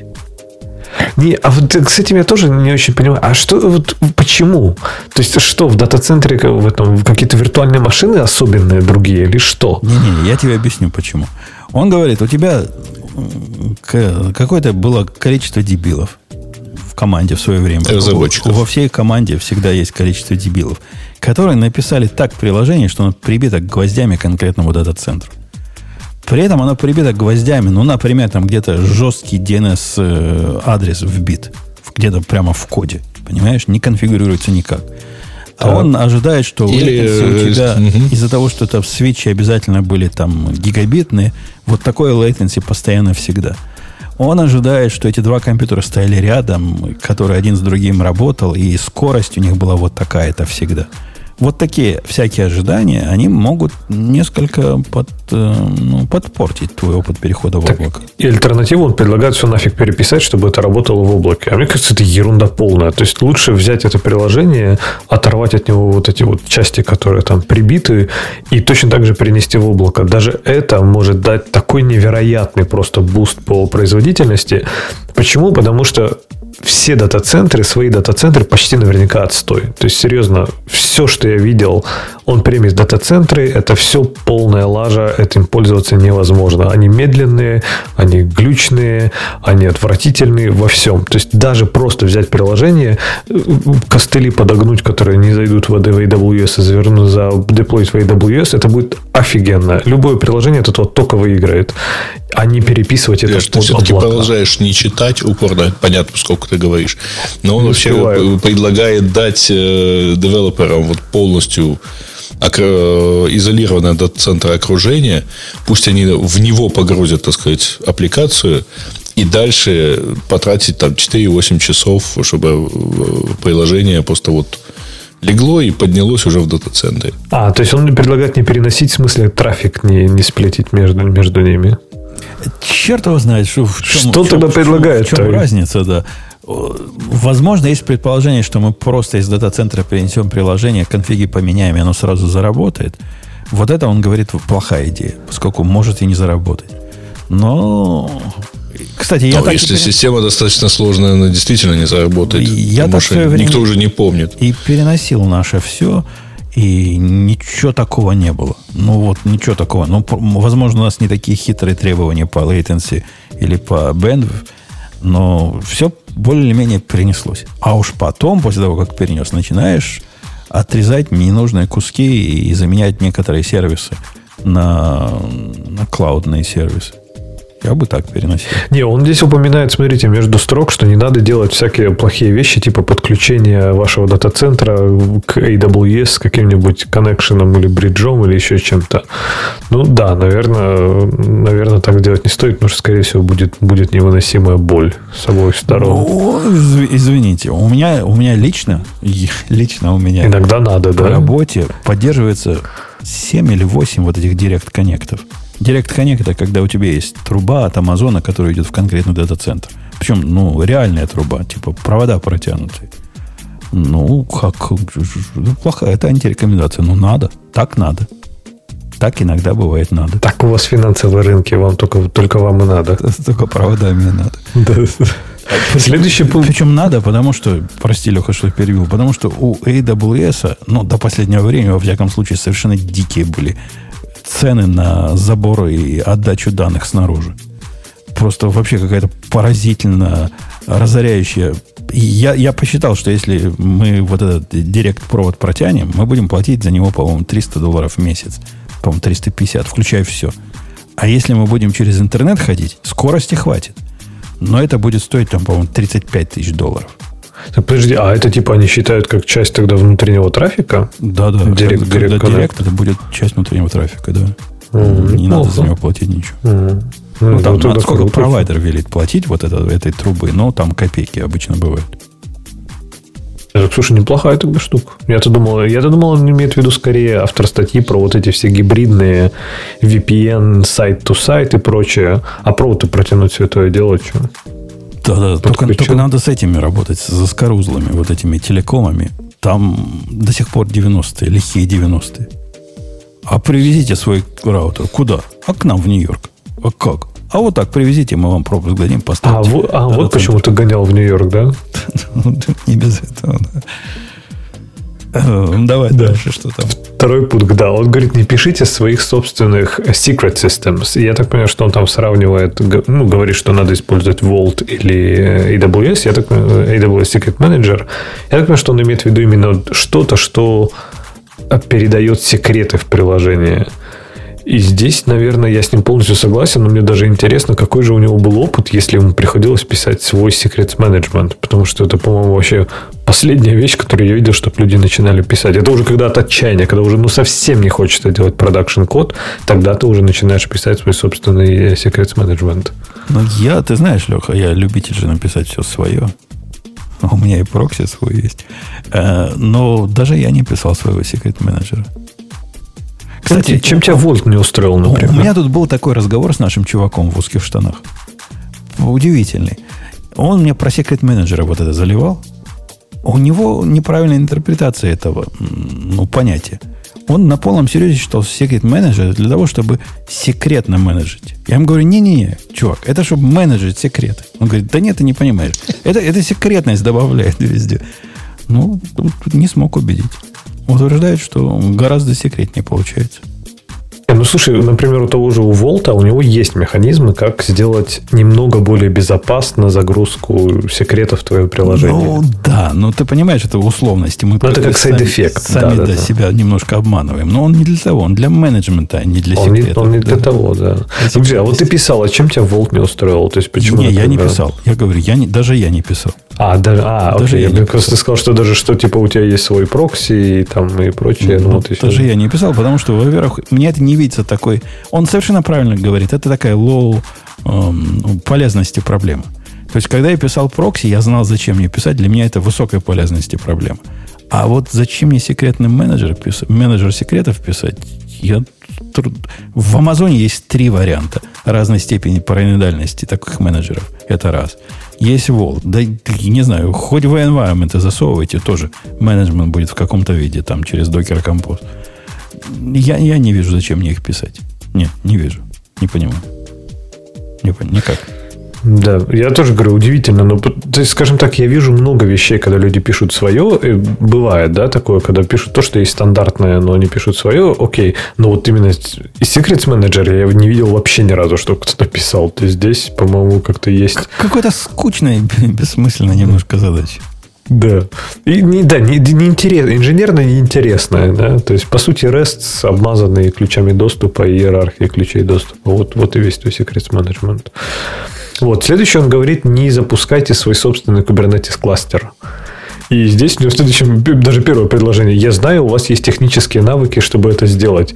Поверьте мне, если вы думаете, что у вас есть технический навык это сделать, у вас нет технических навыков. Ни у кого нет технических навыков, чтобы это сделать. По-моему, только у Амазона, которые могут 50 тысяч человек туда посадить, вот у них есть технические навыки. Так что тут я жму руку автору. А, а это действительно так? То есть, у меня собака лает, вы не обращайте на нее внимания. Неужели ты серьезно считаю, что дать Ксюше, например, руководить кубернетисом, и она бы не потянула. Да я уверен, потянула бы. Не, Ксюша бы, конечно, потянула. Ксюша, ты бы потянула кубернетис? Кубернетисом? Нет. Вопрос. Она, да. она там фреймрейты там обеспечивает больше, чем телефон может мигать в секунду. И нормально. Слушайте, ну это же, мне кажется, не про то, что потянула Ксюша. Это вопрос про то, что как бы оптимально и эффективно для твоего, ну, то есть вот он там про бэкэнд, про твою инфру. Он, мне кажется, он проще про то, что просто это не очень оптимально. Можно, конечно, это сделать, но зачем? Он там и говорит, что если вы там в топ-100 компаний, да, делайте все свое, а если вы нет, что, скорее всего, большинство людей не работают в этих топ-100 или там, не знаю, топ-10, э, то можно как бы использовать какие-то уже существующие вещи, и так будет легче, и веселее, и проще, и быстрее. И мне кажется, подъем популярности всех вот этих managed деплойментов Kubernetes, там всякие EKS и, и, Amazon, и ажуровские AKS, да, не, не очень оригинальные в названиях. Они у Google как-то по-другому, или GK, GKE, да, у них называется. Ну, в общем, все эти managed деплойменты, они как раз, мне кажется, показали, что люди, да нафиг никто не хочет управлять Kubernetes вручную. То есть, наверное, есть определенная толпа голотелых девопсов, которым ничего кроме Kubernetes не надо, их не волнует продакшн приложения, их вообще там юзеры не волнуют, лучше бы их не было, лишь бы Kubernetes был. Но тогда, если у вас такая толпа девопсов, наверное, можно. Но тогда забудьте про продакшн, типа он не случится следующие 65 тысяч лет. А вообще, не знаю, мне кажется, Managed Deployment они просто победили. То есть я, я не знаю, кто, ни, наверное, ни, одного, ни одну компанию, ни одного деплоймента, кто бы именно вот такой чистый официальный Kubernetes использовал. То есть все используют какой-то дистрибутив, который там уже адаптирован для облака или еще для чего-то. Я, я тут не надо по поводу победили. Недавно общался с одной компанией, которая пришла ко мне за консультацией э, косвенным путем видел э, вот этот э, вырожденный случай сдачи облаку. У чуваков реально сложная тоже финтековская система, то есть ну, конкретно сложная. Большой стек, там все есть. Они сдались облаку в том смысле, что их главный в свое время сказал, ни одного сервиса у нас, э, ни одного компьютера, ни одного Fargate а, ни одного контейнера у нас никогда не будет. И они такие хитрые штуки написали вокруг лямбд, что прямо любо-дорого. То есть оно сейчас нифига не работает все, но любо-дорого посмотреть, как они там наворотили, чего можно с лямбдами сделать. Можно реально систему, которая, казалось бы, в лямбды ну, никак не встраивает. У них там batch processing, который там по 6 часов идет. Они это там цепочкой вызывали лямбд сделали. Очень круто. Очень прям впечатляет. Очень, а это получается очень... как-то из этого, и знаешь, из там что там, из скрепки и проводков сделал, из буханки черного хлеба сделать троллейбус, нет? Но у них сложность теперь главная, они уже потеряли контроль над этим. То есть чувак, который знал, куда вот эти Джейсоны заливать, он ушел. И поэтому они ко мне пришли, говорят, ты умный, скажи нам, куда нам Джейсон заливать. Куда Джейсон а, положить. Там, а там прямо, да, не, без пол-литра не разобраться, куда вот. А им бы, видишь, подошел бы следующий совет в этой статье, что не надо э, разрабатывать дизайн для нескольких облачных провайдеров. И вот здесь, я не знаю, я, честно, не могу определиться. То есть, в принципе, мне кажется, стрёмная идея завязываться полностью на одного облачного провайдера. Но, с другой стороны, вот сейчас работая там, в стартапе, да, я просто с ужасом думаю, если мне кто-то скажет, типа, а давай-ка мы сделаем, чтобы у нас вообще завтра можно было перейти там из AWS куда-то еще. То есть, ну, наверное, это пока еще можно сделать, но не знаю, мне кажется, AWS э, слишком сильно развращает, потому что ты такой, да ну зачем мне там настраивать какой-нибудь Q, какую-нибудь кавку, дай-ка я SQS туда затащу, и нормально. И, и, и нормально же, действительно нормально. Но все дальше туда погрязаешь, погрязаешь, и это немножко пугает. Если вам казалось, что вот первый совет, как плохо и тяжело переходить с железа на облако, был фигней, то вот теперь, когда вы с облака на другое облако, вам предыдущие проблемы покажутся просто детским садом. То-то делать чисто техническое перенести, а это может быть невозможно за, за определенный срок. Ну, слушай, вообще я думал, как бы вот я стал строить абстракцию, например, на мультиклауд. Честно, я бы пошел, взял бы Kubernetes. Типа какой-то из, э, например, там, менедж Kubernetes в AWS, я бы туда деплоил чисто контейнерную всю эту нагрузку, да, то есть, чтобы у меня там были темплейты не завязаны на EKS. Единственная проблема там, когда ты тащишь сервис, например, там, не знаю, работу с базой данных, да, то есть ты же, я же не хочу базу данных как идиот разворачивать в этом EKS. А я хочу RDS. Вот. И тогда да, но тогда у меня получаются такие хорошие уровни изоляции. То есть э, я, если я буду мигрировать в облако, где есть свои managed Postgres, то, в принципе, я достаточно легко мигрирую. Мне только connection string нужен от них, правильно? Э, теоретически ты смигрируешь, а практически тебя вот эти все девопсовские задачи просто придушат. То есть тебе придется обеспечивать там, что у тебя в RDS было. Все вот эти фишки RDS тебе придется либо искать готовые в другом облаке и надеяться, что они есть, э, вот эти восстановления снапшотов, автоматическое снятие снапшотов в то время, когда тебе надо, окна мейнтенанса, которые тебе надо. Вот это, вот это все, понимаешь? Управление пользователями правами, которые в облаке ты прописывал, привязанные к IAM у, которое это да. наверняка было ты с этим замучаешься. Ну смотри, но если это у тебя есть, то есть, например, ты представь, ты мигрируешь между двумя большими облаками, там, например, там из AWS ты уходишь в Azure, да, и тебе там надо ну, пусть какой-нибудь, не знаю, Mongo или тот же, ну, пусть RDS возьмем, да, Postgres надо перенести. И если в Azure, например, это уже есть, то есть представь, что тебе вообще ничего не надо делать для этого, то есть она все это умеет уже, то тогда миграция, в принципе, для тебя твоя абстракция это Postgres. То есть если облако умеет делать, например, Postgres со всеми тебе нужными фичами, для тебя миграция не такая уж и болезненная будет. То есть, типа, да, ты там поднимешь новый, вместо CloudFormation у тебя будет какая-то там своя балалайка, например, чтобы поднять эту RDS, ну, или как она у них там называется, неважно. Но для тебя ничего не изменится в приложении. То есть там будет только другой connection string. Так что, наверное, зависит от того, куда мигрировать. Но идея в том, чтобы не привязываться гвоздями к облаку, она, с одной стороны, соблазнительная. А с другой стороны, я пришел к выводу, что за это бороться нет никакого практического смысла. То есть надо не фанатеть, вот это сдаться облаку движения, я против него. Сдаться облаку, это смысл в том, что если у тебя есть облачная альтернатива чему-то, обязательно используй ее – не, не важно, насколько она вендерлог, не вендерлог. Моя позиция, если тебе надо нечто, что просто делается в облаке и дается тебе облаком, ну, используй его. Не, не заморачивайся. Но специально в эту сторону я бы не стал двигаться. Да, оно непереносимо. Ну, надо просто признать, да, перейти в какой-нибудь GCE будет еще тут геморрой и, и еще... А, ну, а нафиг мне переходить в GCE? Ну, ну, зачем? Зачем мне вот эта потенциальная возможность?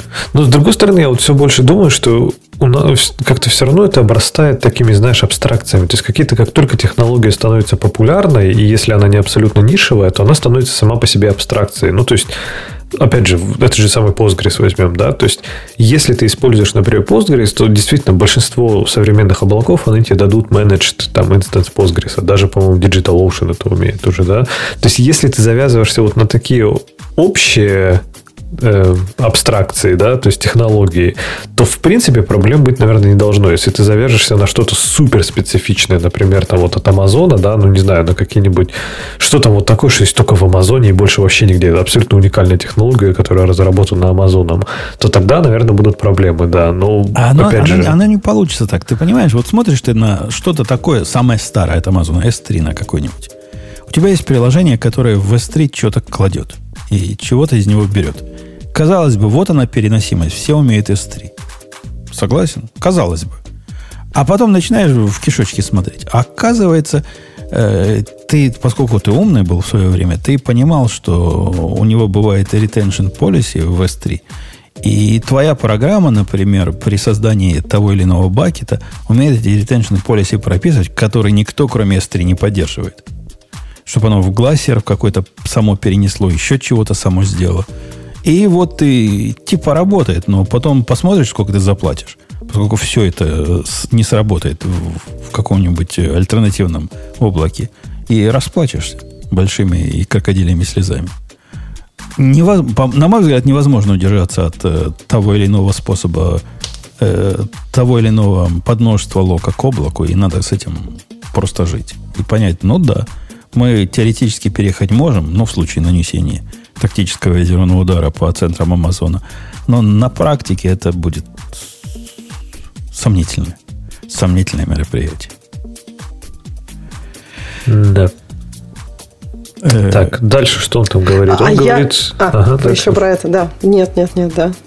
Да, а просто там следующее будет про алерты, если что. Он говорит, что не игнорируйте алерты. И про такую привычку, когда, вы, говорит, наверное, замечали, когда бывает где-нибудь в офисе огромный экран, на нем там что-нибудь куча красного, а народ спокойно смотрит на это и говорит, да не, нормально, типа, все идет по плану, ничего, ничего не упало, просто мы смотрим, сколько раз оно там, типа, солернет. И говорит, так не делайте, вырабатывает плохую привычку.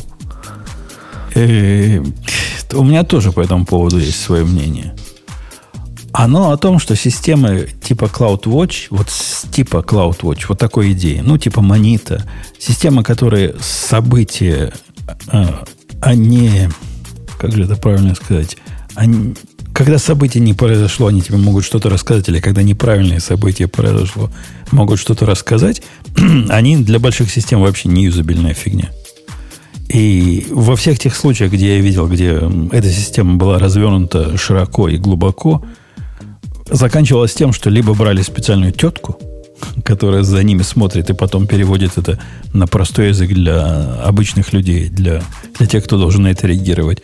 зная свои эвристики, типа вот на этот не реагировать, а когда 15 пришло, это, скорее всего, цепная реакция вот от этого. Ну, вы понимаете, о чем я говорю. Либо просто игнорировали их массово. Я, в конце концов, пришел совсем к другой системе мониторинга, которая является не мониторингом снаружи, а отчетом о мониторинге изнутри. Причем везде практически. И вот так, такой мониторинг меня, конечно, спасает. То есть есть дашборд, который про процессы, которые про себя отстукивает а, в определенном формате. Это можно и с CloudWatch, конечно, сделать. Просто немножко, ну, такой пуш, пуш идея системы.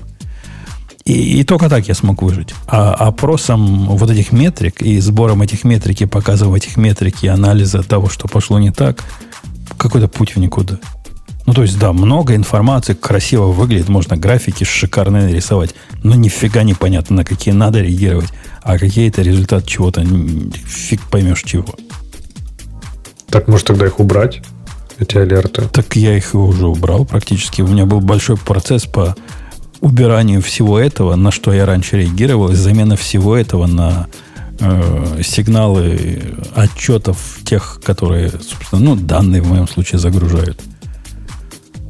То есть, с другой стороны, тот, кто данные загрузил, если не смогло, оно прописало, почему не смогло, что не смогло, и во, вот оно, вот оно, понимаешь? И вот оно видно. Конкретно в бизнес-контексте видно, что, что пошло не так. Вплоть до гошных логов. Окей, okay. что там у нас дальше? Ну, последнее твое любимое. Не пишите внутренние инструменты CLI тулзы на Ну, это то, чего начали, на самом деле. Ну, ведь это на самом деле плохая идея. Да пишите а это его, на расте, предлагаю. А его наброс, я так понимаю, про то, что этот э, package management, да? Да не, не, ты никогда а. не, не знаешь после обновления, например, э, чего-нибудь, не связанного с тобой, продолжат ли твои э, внутренние CLI тулзы на питоне работать или нет. То, что ты не переживешь переезд на следующую мажорную версию, там с какого-нибудь Ubuntu 14 на Ubuntu 16 и 18, ну, это вообще гадалки не ходи. Это точно не переживешь. А потом они какой-то питон со второго питон третий занесут, оно даже запускаться не будет.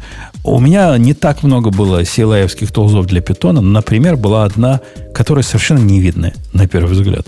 Она ходила во внешний источник, брала оттуда, ну, что там сказать, не очень честно, брала оттуда данные с экрана, парсила эти данные, и, и потом оттуда циферки, значит, вытягивала что тут может, могло пойти не так?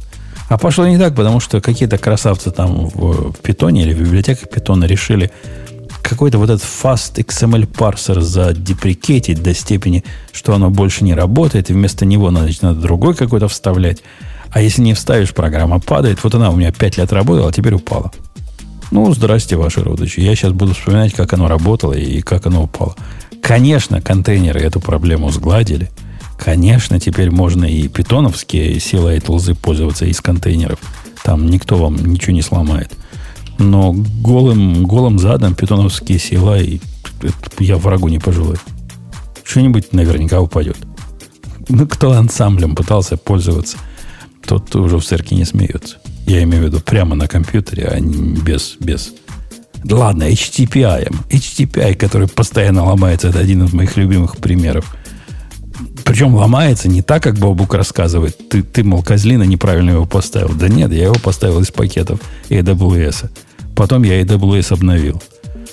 А потом HTTPI говорит, о, а у тебя тут... Э, что оно там? По-моему, библиотека для шифрования какая-то не такой версии, как я ожидал. Особенно, когда у него там нативные зависимости начинаются, вот там все веселье. Да, да. И я, ответ у Бобука, которого нет, который ответить сейчас не может, мол, неправильный Linux вы пользуете. Ну, окей, у нас для вас нет другого глобуса. Вот, вот такой у нас Linux есть. Так нет, там же проблема-то глобальная пэкэджи, что они все могут сломать. Ты можешь что-нибудь там, ну, какой-нибудь VN, наверное, тащить. Ну, блин, ну кто будет ставить VN, я не знаю.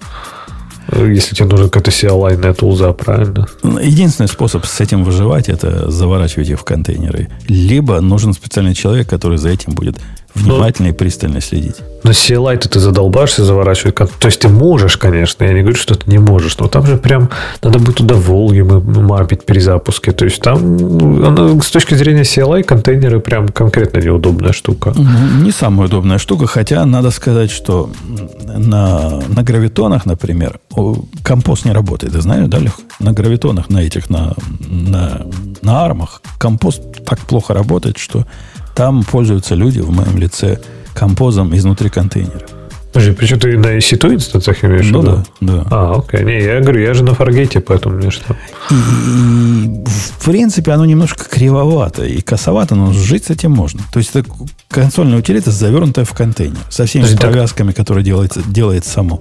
Так, а ты не пользуешься докер пробел композ, который типа вот нативный композ для докера? Его еще в AWS не завезли, в AWS так, Linux. А, а так ты поставь все лайды и все, сверху я ставлю себе. Я не хочу лишнего ничего ставить, у меня а, там... Тебе принципиально? Не, не, там же только чисто только докер CLI, по-моему, скачиваешь и все, и получаешь нативный этот ну, композ. Целое, целое Плюс композ же, композ же переписали вот недавно совсем на, на Go. Ну, вот это же как раз он есть, который ты говоришь, а, он есть? Компост, он же как раз а. на Go есть. Да. А, это вот он и есть, да? Я думал, что это... Okay, okay. А. Я думал, что именно докер тире, докер даш композ будет другим, а я так понимаю, что это вот, собственно, они втащили как плагин, да, его. Ну, но даже в контейнерном виде такой относительно сложной приблудой, как докер композ, можно пользоваться из контейнера. То есть есть такие гитики. У них же shell скрипт, видимо, есть, который все, все мэппинги эти делает и волюмы. И он работает, сам поднимает э, контейнер, сам его опускает. Опускает плохо. Обычно оказывается, что контейнер висит у тебя в списке. Ну, как может. Э, окей. Окей. А я тут хотела вклиниться и рассказать, почему все-таки сервис, который сейчас пишет основатель Kotlin на питоне, э, он объясняет, что этот сервис начали писать еще до того, как Kotlin был готов. Он сервис старый. И поэтому выбрали питон. Просто как, так как искать разработчиков на питоне проще. И поэтому, я думаю, не Go, например, потому что и Go тогда, видимо, был в начальном состоянии не так популярен. Вот, так что вполне разумные причины. И вообще я почитала, о чем человек пишет. Я прям вообще в восторге. Мне кажется, очень крутой чувак. И Kotlin крутой сделал. И сейчас крутые штуки делает. Так что, если кому-то интересно, э, прям почитайте. Я собираюсь послушать его всякие TED-токи и все. Нет, Андрей Борислав очень прикольно его слушать. Да, он много интересного рассказывает рассказывают, и в том числе и про Kotlin, вокруг него. Я удивляюсь, как Грей выбирает тему, что software development делает из нас лучших людей, или как ты, Ксюша, не выбираешь эту тему. Потому что, ну, у тебя это ведь это твой Нет, а хлеб. а я, а я хотела. Я хот... а, это мой хлеб. Почему это мой хлеб? Я, кстати, так не считаю. Мне кажется, как бы в России вообще не делают. Но как бы потенциал есть. Ну, я не знаю, просто мне кажется, что часто в России, что я видела там на Diff Review или еще что-то, что все просто прокачивают эго. Они пытаются прийти к такому обоюдному пониманию проблемы. Ну, то есть, вообще в статье в это написано про что? Про то, что эм, разработка это, это что такое? Это какое-то создание, изобретение какого-то, каких-то общих контекстов, э, общих, я не знаю, мыслей, идей, концепций, которые мы разделяем друг с другом. И, по сути, это то же самое, что э, любые другие большие процессы, которые происходят в обществе. Да? То есть у нас много концепций, которые мы придумали, в которые мы обоюдно верим. Я не знаю, там он приводит пример, там, музыка, как все законотворчество, да, по сути, государство. Это же тоже некий концепт, концепт, который мы придумали, на который мы согласились, да и деньги. Но у нас много таких концепций, которые мы такие финансовая система. Мы такие вот согласились, придумали и так далее. И вот в программировании происходит то же самое, только на маленьком масштабе. Да? У нас, у нас есть небольшая группа людей, и нам информацию, э, которая у нас есть, код, который у нас написан, нужно как-то, э, ну, по сути, им как-то владеть. Мы можем им владеть, каждый владеет своим кусочком, но есть какое-то общее понимание. Можем как-то по-другому. Ну, то есть есть это, это очень интересно, это действительно похоже на человечество просто в очень маленьком масштабе. Но, мне кажется, если нет общего понимания, что для чего мы здесь сегодня собрались, чтобы все вместе владеть, придумывать, изобретать, а есть понимание, что мы сегодня-то собрались, чтобы выяснить, э, ну, в общем, как-то некрасиво будет, ну, в общем, выяснить, кто, кто самый главный молодец, э, то не получится никакого общего владения, общего изобретения и вообще какого-то кайфа потока вместе. А мне, мне не кажется, что... И тут весь чатик. Ксюша, ты с кем сейчас разговариваешь? А мне не кажется, что раз, в наша область сделает из нас... Э, человечество лучше не делает. Ну, может быть, мы как-то улучшаем человечество. Я все, все еще на это надеюсь. Но уж нас оно точно не делает лучше. Ну, не знаю, как у вас, у меня есть опыт небольшой с, э, знакомства и общения с, с реально хорошими программистами, ну, которых я бы считал хорошими. Они практически все засранцы. Э, подожди, вот тут, мне кажется, разница-то в чем? Ты, мне кажется, говоришь о программистах, которые сами могут что-то большое сделать. А он там как раз, ну, автор статьи говорит, что есть разница, да, иногда мы можем сделать много, но больше всего, на самом деле, с какую-то огромную штуку может сделать только команда. То есть один человек, ну, просто жизни у него не хватит, я не знаю, в итоге он э, бернаут, как обычно, выгорит э, и, и все, и уйдет. Э, я устал, я ухожу. А вместо этого можно быть таким программистом, программистом, который создает вокруг себя команду, которая очень жизнеспособна, которая может расти и все может развиваться. Вот такие люди, которые могут как раз команду вокруг себя создавать. Ну, я бы не сказала, что они прям нехорошие. Они очень мотивационные. На Linux но... посмотри, который команду создал. Ну уж если если есть. Ну да, да, да. Вот это Засранец, вот это, да. Не-не-не, да, ну слушайте, ну что вы так поймали? Ну, он сейчас становится Уже... добрее, но когда он создавал Конечно. команду, он был прям джорк, я согласна. И там какой-нибудь Стив Джобс. Нет, ну подожди, ты, ты уверен, что мы, мы же прям рассматриваем какие-то одиночные примеры, а их же прям миллионы-миллионы. Это просто да, выдающийся немножко чувак. больше, чем Подожди, а вы да, так да, да, чем две, я согласна. Подождите, вы так интересно сказали, Linux, Linux создавал команды. Он в том-то и дело, он никогда не создавал команду. Команда создалась него... вокруг технологии. То есть люди пришли, потому что нужна была технология. Не то, что они пришли из-за Linux, они пришли из-за Linux. Ну, что на он создал... Ну, ну, он... Прости, пожалуйста, они не ушли из-за Linux, и это, вообще говоря, тоже ну, достижение. Ну, это, это да. Но ну, то есть менее, он никого не я, послал в первый момент, я когда к тому, что пришли. не то, что прям он супер активно строил там команду, и эти навыки, будучи там не самого креативного, не самого доброго общения, ему помогли построить эту команду. То есть, может быть, это не самый лучший пример, вот я к чему говорю. Ну, вообще, в этом есть какая-то идея, что из-за того, что мы вот в такой особо творческо инженерный специальный процесс вовлечены, при, если нас много собрать вместе, то у нас по, то ли по Ленину, то ли по Гегелю произойдет вот это количество в качество, и мы этим самым улучшим и мир и себя. Ну, такой немножко идеалистический взгляд. А он еще, по-моему, не очень жизненный, потому что почему-то, э, обратите внимание, на, на память пришли как раз э, примеры, когда, ну, в общем, такой атмосферы не очень было. А вот это вот, так сказать, э, ощущение, что художник обидеть может каждый, и все вокруг нежные снежинки, э, оно, в общем, как почему-то не, не приводит к созданию действительно замечательных продуктов.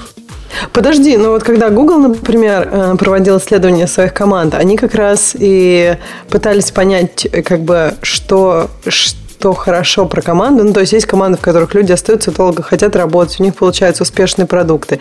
И там они как раз э, выяснили, что команда может быть очень разной, но главное, что как бы, ну, как люди к друг другу, то есть у них есть свой, свое какое-то видение хорошего отношения друг к другу, оно совпадает. То есть в одной команде это, может быть, все считают друг друга нежными снежинками и ути-пути, а в другой команде все, как я не знаю, как Умпутуны или Линусы или еще кто-нибудь, но как бы, но им всем нравится это отношение отношения, понимаешь? А То я, есть... я наоборот исключение, я хороший. Я как Линус, только хороший.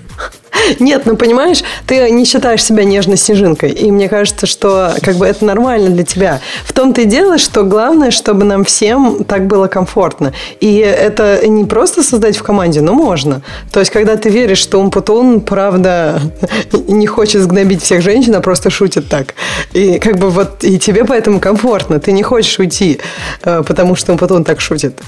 О чем я уходил, если он так шутит? Ну, я не знаю, я, например. Я не хочу уйти, потому что я знаю, что он так шутит. Даже если количество шуток на 5 минут зашкаливает, Я- как бы я- это я весело. в гноблю своими шутками. Да, вот, вот. А, а уж Леха, который просто место, он до сих пор у нас в молодых ходит. Ну, слушайте, мы И все тут ходить до 80 лет в молодых. Конечно, мы все тут шутим над Бобуком, например, тоже, которого сейчас нет, но при этом мы его нежно любим и скучаем. И, И в этом и фишка. потому, что его нет.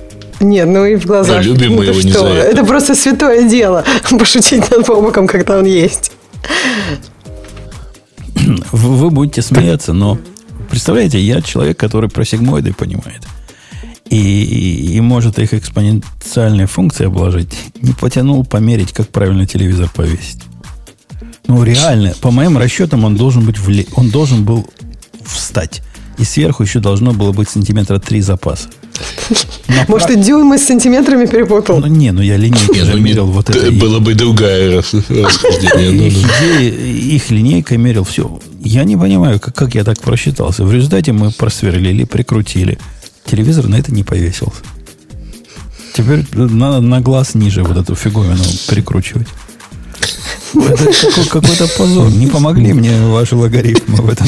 Да потому что тут надо, понимаете ли, рулеточкой да карандашиком. Это я- я вам не рулеточкой- кодики писать. Так, а там типа написано, сколько надо было мерить, или ты сам так прикинул? Не, ну я... та- та- там же сложно все. В этих LG дырки... для- Сигмоидом, да, для крепления э, маунтов, они внизу находятся. Оно так не сбалансировано. И когда на них крючки повесишь, ну, чуть-чуть выше получается. И, в общем, я мерил, я все аккуратно померил. От конца крючков для потолка до потолка все должно... Не влезло. А видишь, он туда. Если бы ты не, свои сигмоиды бы сюда не привлекал и свои производные, а Вот просто бы на глаз так прикинул, типа, ну, где-то вот так вот, то наверняка бы, ну, висел бы он на 5 сантиметров ниже, чем надо. Ну, И зато криво, да. Ну, В результате Да. он теперь стоит просто вот, ну, стоит на тумбочке. Тумбочка крепкая оказалась какая. Тяжел, слушай, какой он тяжелый, зараза. И, и самое Слушай, с- страшное в нем, э, представляете, телевизор 77 дюймов, да? У него очень тяжелый низ и легкий верх. И он от ветра шатается. Ну, вот как небоскребы. Раньше шатались от ветра. А Вот у так- тебя ветер, у тебя ветер дует в ну, твоем если этом сильно на него подуть, если его пальцем тронуть, он начинает тук-тук-тук ходить. Вот как, как не... Стоит крепко, но при этом шатается жу- жутенько. слушай, ну 2 дюйма, ой, 2 метра почти диагональ-то. И вверху он очень тонкий, такой на вид гибкий. Да, да, так что сложно, все с этим сложно. И, и тяжелый такой, ну, ужас просто. Что там тут такого тяжелого-то? Экран-то наверняка пластиковый, чего оно такое тяжелое-то? А динамики? Так, может быть, специально не утяжелили там внизу какими-нибудь, э, не знаю, грузиками, чтобы он не перевернулся. А внизу грузики в, ноге. То есть он и без ноги. С ногой он вообще неподъемный. А без ноги он тоже тяжелый.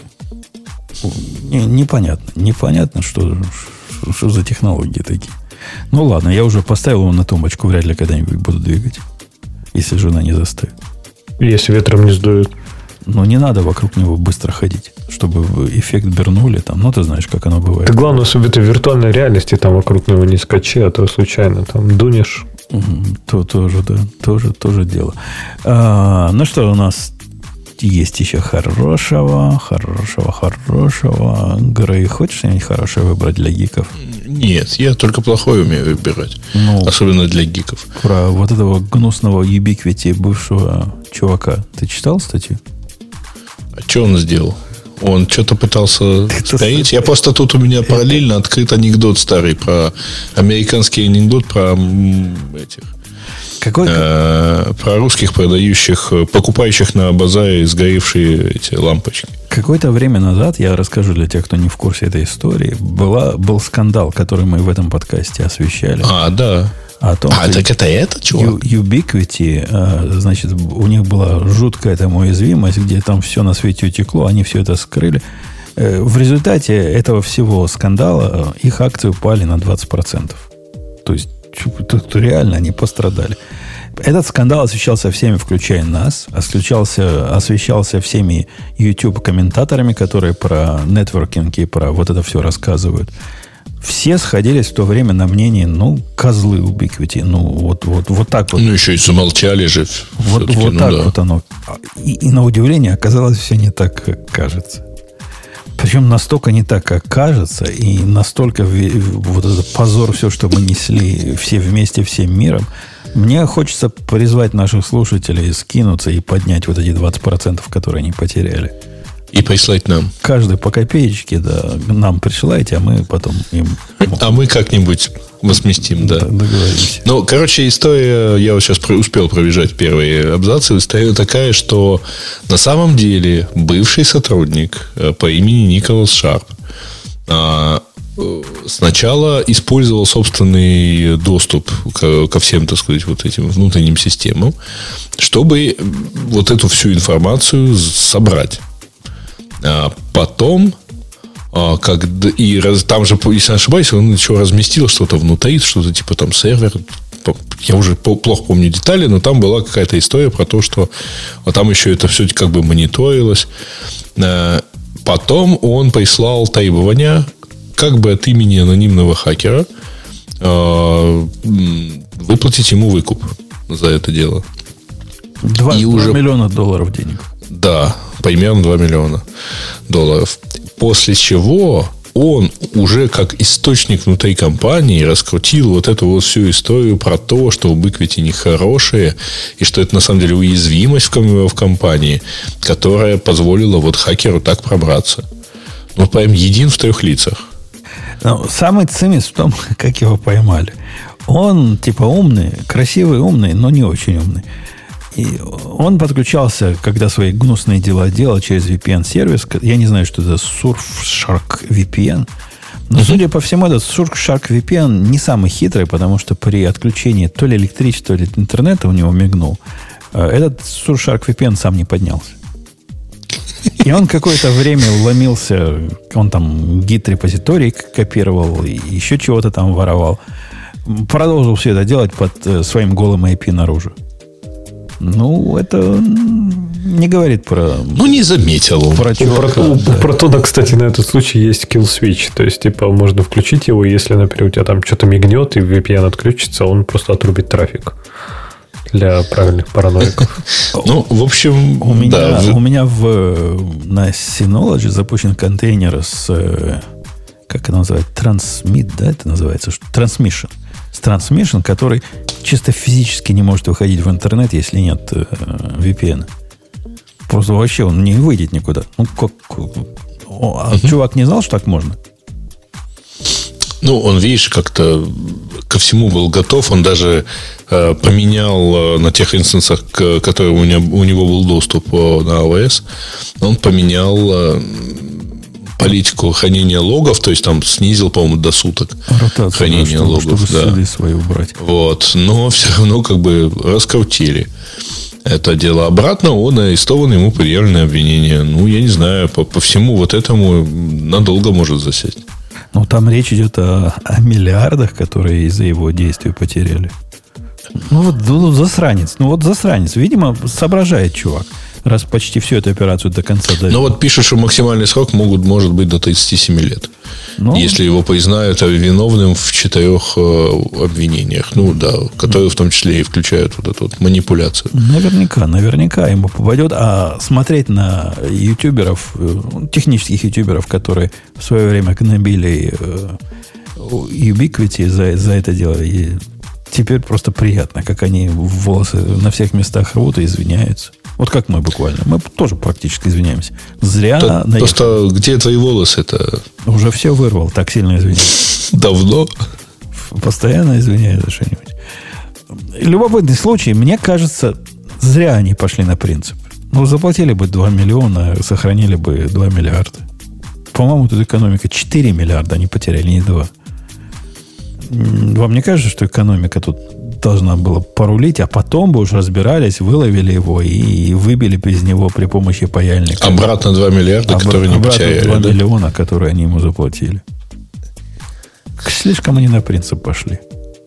И вот ну, получили. Такое. Ксюша, ты бы выплатила ему 2 миллиона, лишь бы отстал. Ксюша? По-моему, Не знаю, нет, я думаю, да, да ну, да ну его. Какой-то какой он нехороший, мне кажется. Ну да, но а альтернатива у тебя придут и дом заберут. Не знаю, самое дорогое заберут, потому что... А так бы ты ему...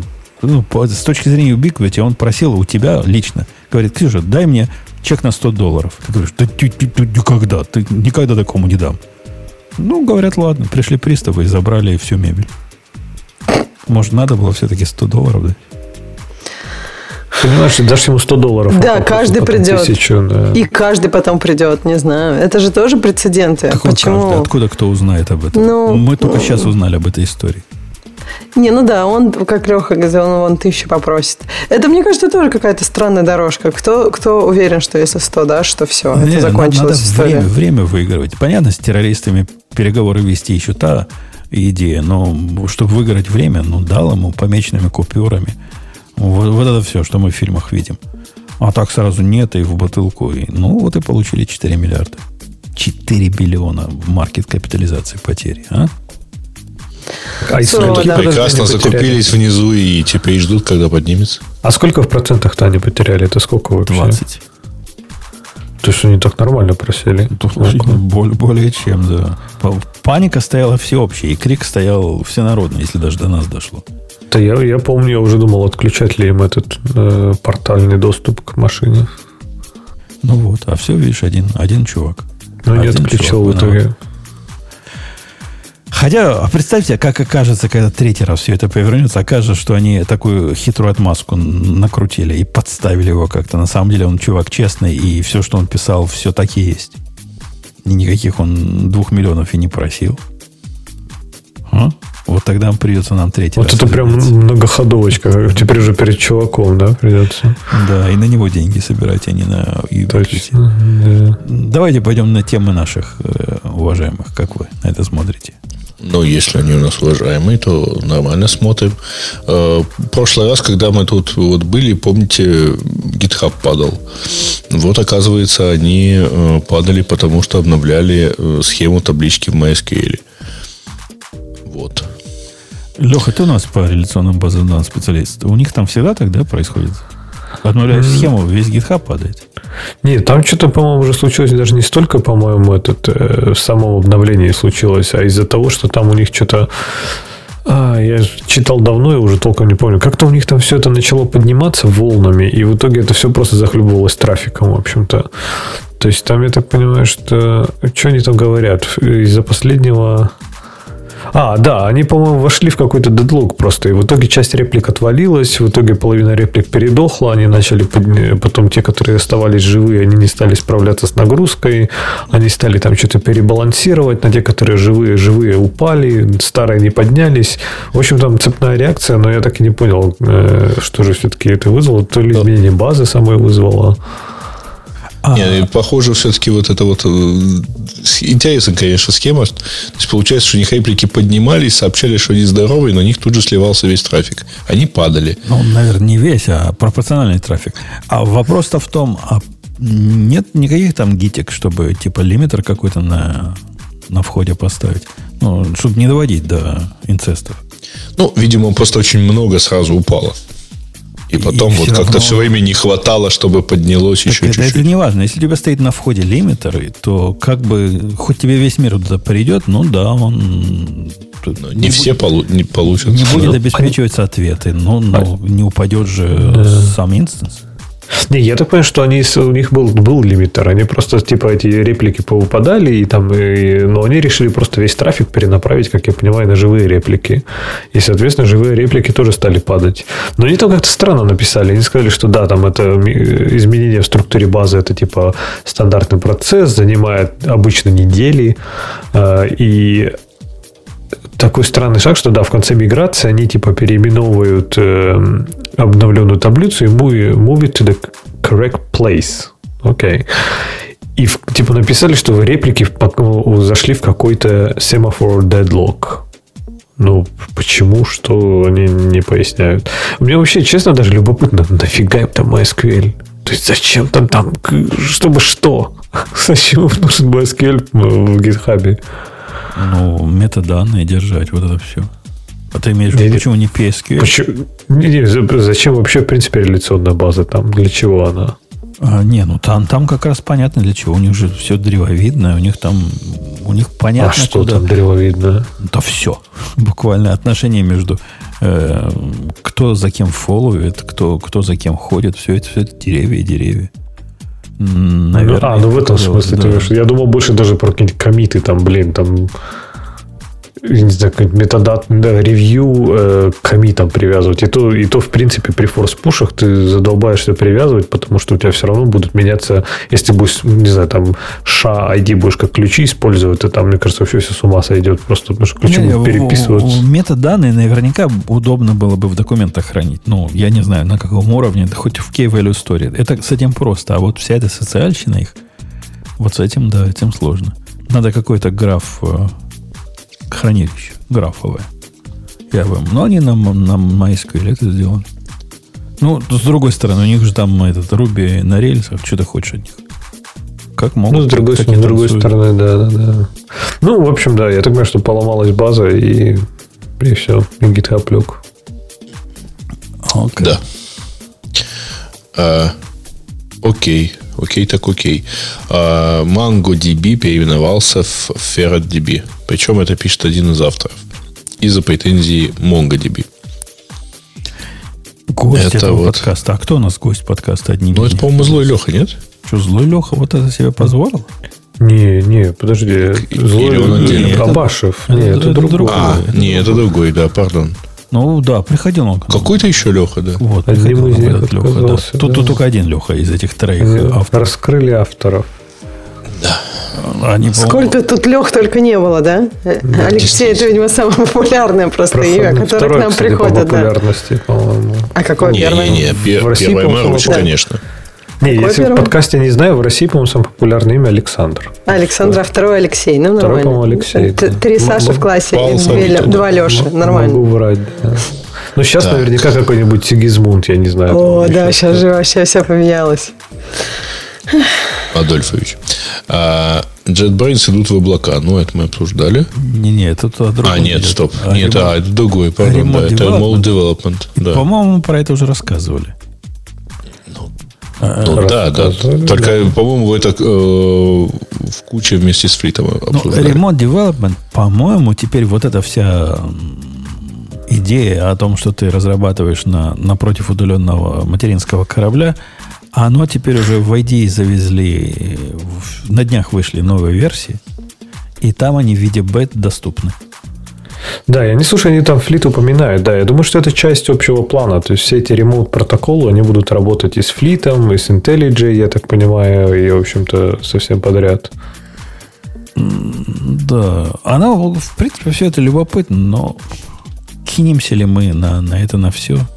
Хотя, с на, другой стороны... На флит я кинусь вообще прям. На флит кинемся, а вот на идею того, что все мозги снаружи находятся.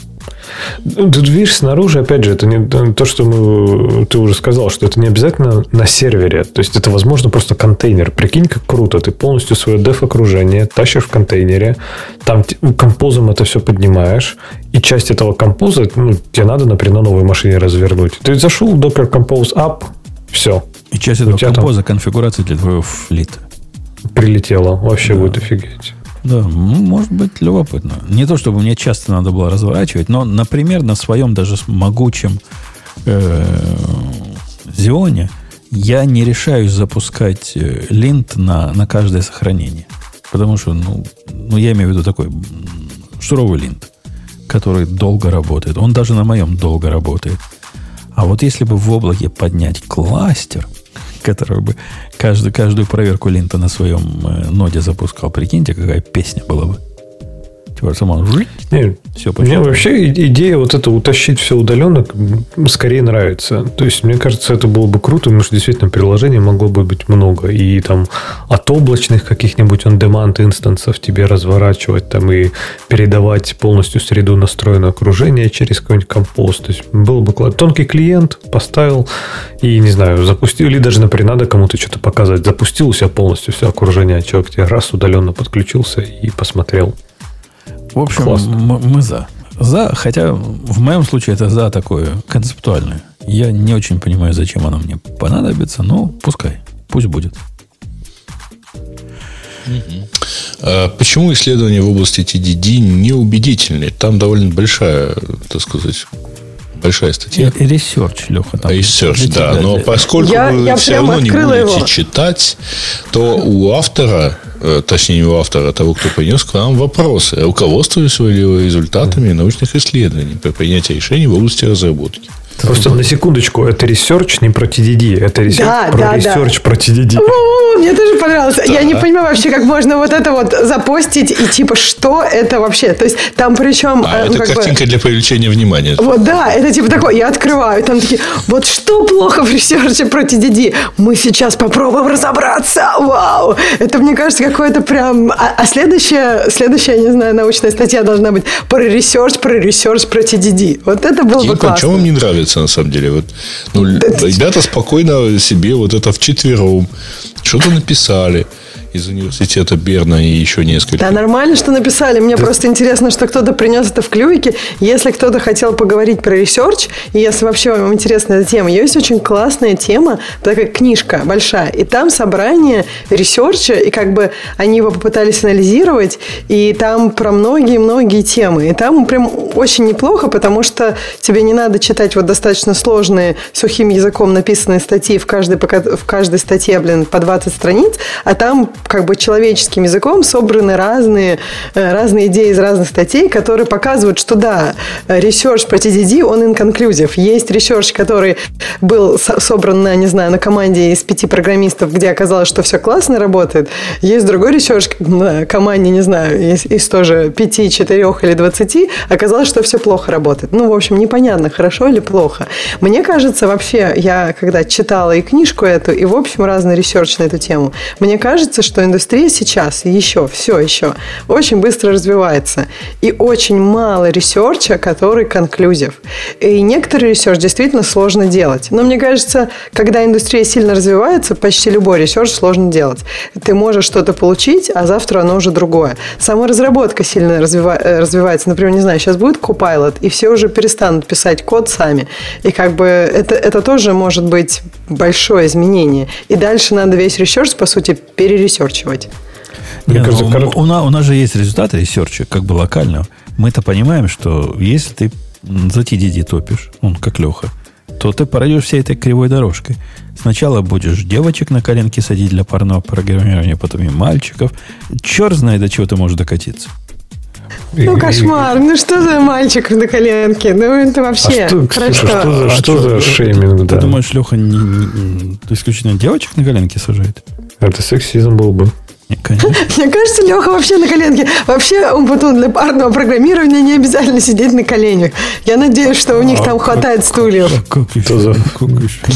В смысле? Ну, а зачем все это начинали-то? Закрепившаяся фантазия, видишь? Нет, ну, с- отвечая автору комментария на вопрос, руководствовались ли э, результатом научных исследований, я, честно, никогда вообще нигде никаких исследований при принятии решения... То есть, я мог их почитать, но это никогда, не, скорее всего, не влияло на принятие решения. То есть, мне кажется, решение принимается чаще всего, типа, вот как-то, не знаю, интуитивно, фольклорно. То есть, тебе рассказали, сам посмотрел, вроде прикольно, надо попробовать. То есть, ну, не знаю, вот там на Go перейти, да, не то, что я почитал там research, вот Go там по на 63% эффективнее, чем Java, там еще что-то. Не, он потом сказал, нормальный язык. Я такой, «Хм, окей. Да нет Вот- такого вот ресерча. Ты ресерч. вообще видел ресерч на тему computer science, который был действительно э, как бы воспроизведен, допустим, много раз на разных командах разного размера или на командах именно подходящих тебе? Такого ресерча нет, потому что индустрия Вот. развивается, и как бы я, я на самом деле пыталась, мне интересно использовать ресерч в своей жизни, я стараюсь его во все сферы своей жизни, и вот в программировании прям с этим очень плохо. Есть небольшие, есть на самом деле больше ресерча, которые на уровне команд, например, сделаны или организации. Например, много раз подтверждалось, что как бы вот э, разделение на команды внутри организации, оно начинает мириться в какой-то момент в код. Ну, то есть, не знаю, допустим, если эта команда поддерживает этот кусок кода, э, то как бы другая команда, вот даже если им надо, по сути, один пилить, они сделают свой. Ну, то есть, это, это просто вот есть такое, как бы, со временем. Поэтому важно, например, распределять людям, людей по командам, так, как мы хотим, чтобы код писался. Но иногда это сложно, поэтому так не делают. Поэтому код получается так, как организация. Но, но вот, эти, вот эти трехбуквенные ресерчи, они же полезны. Ну, там какой-нибудь CAS или CSP. И вот это все, это же полезно знать и полезно читать. И, например, я в свое время чуть не кинулся писать распределенную хранилище, ну, пока, пока не понял, что КАС мне не позволит его так сделать, как я хочу.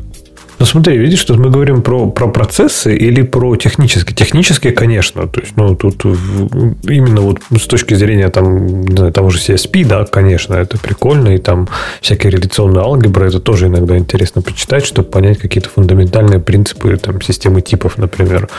Но именно с точки зрения разработки как процесса, мне кажется, вообще не наука. Это просто реально дикий запад, где все как получится, так и а, получится. А где-то это есть наука? Вот, вот это вот это вот это вот бездельники в виде Грея, они где-то наукой пользуются, но не в нашей области.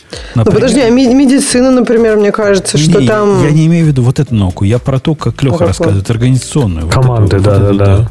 Менеджерскую науку. Она, она везде вот на уровне мистики. Ну, типа, вот, как, как получилось? Называется, как называется вот это образование? М, MBA, да? Вот, по-моему, все, чем MBA учит, это какая-то мистика. Неважно, в какой области они руководят. Там вообще-то финансы с бухучетом тоже есть.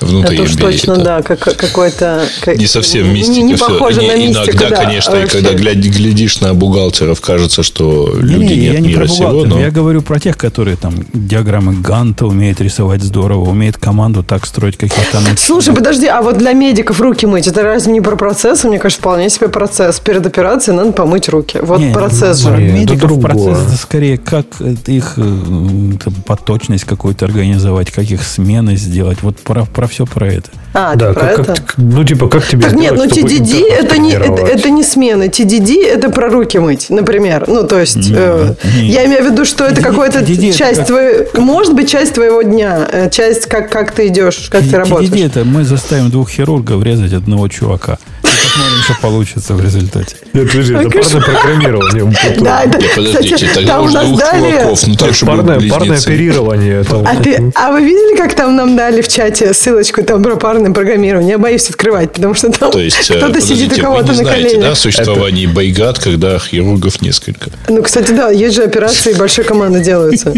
Да. А. Видишь, что ответить тебе Буту на это? Вот тебе research, пожалуйста. Окей. TDD, наверное, будет... Мы, мы, мы к нему тесты подключим, а потом будем резать и смотреть, как он умирает. Вот если...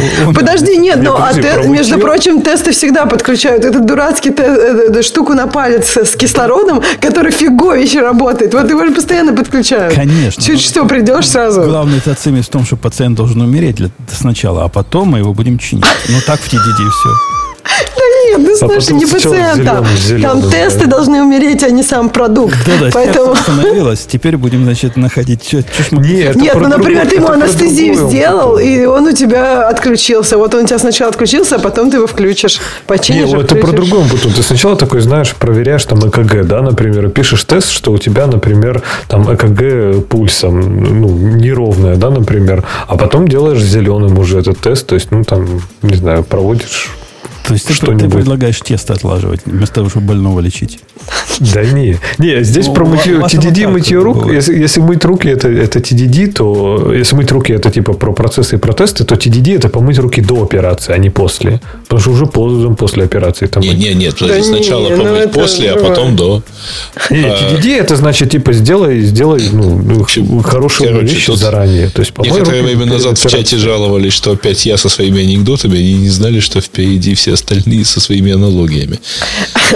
Нет, я просто хотела порекомендовать книжку. Там есть research, на самом деле, и на тему команд, и просто там очень много research а, который трудно воспроизвести. Когда кто-то пытается воспроизвести какой-нибудь research, который сделан в 80-е, оказывается, что, ну, все по-другому.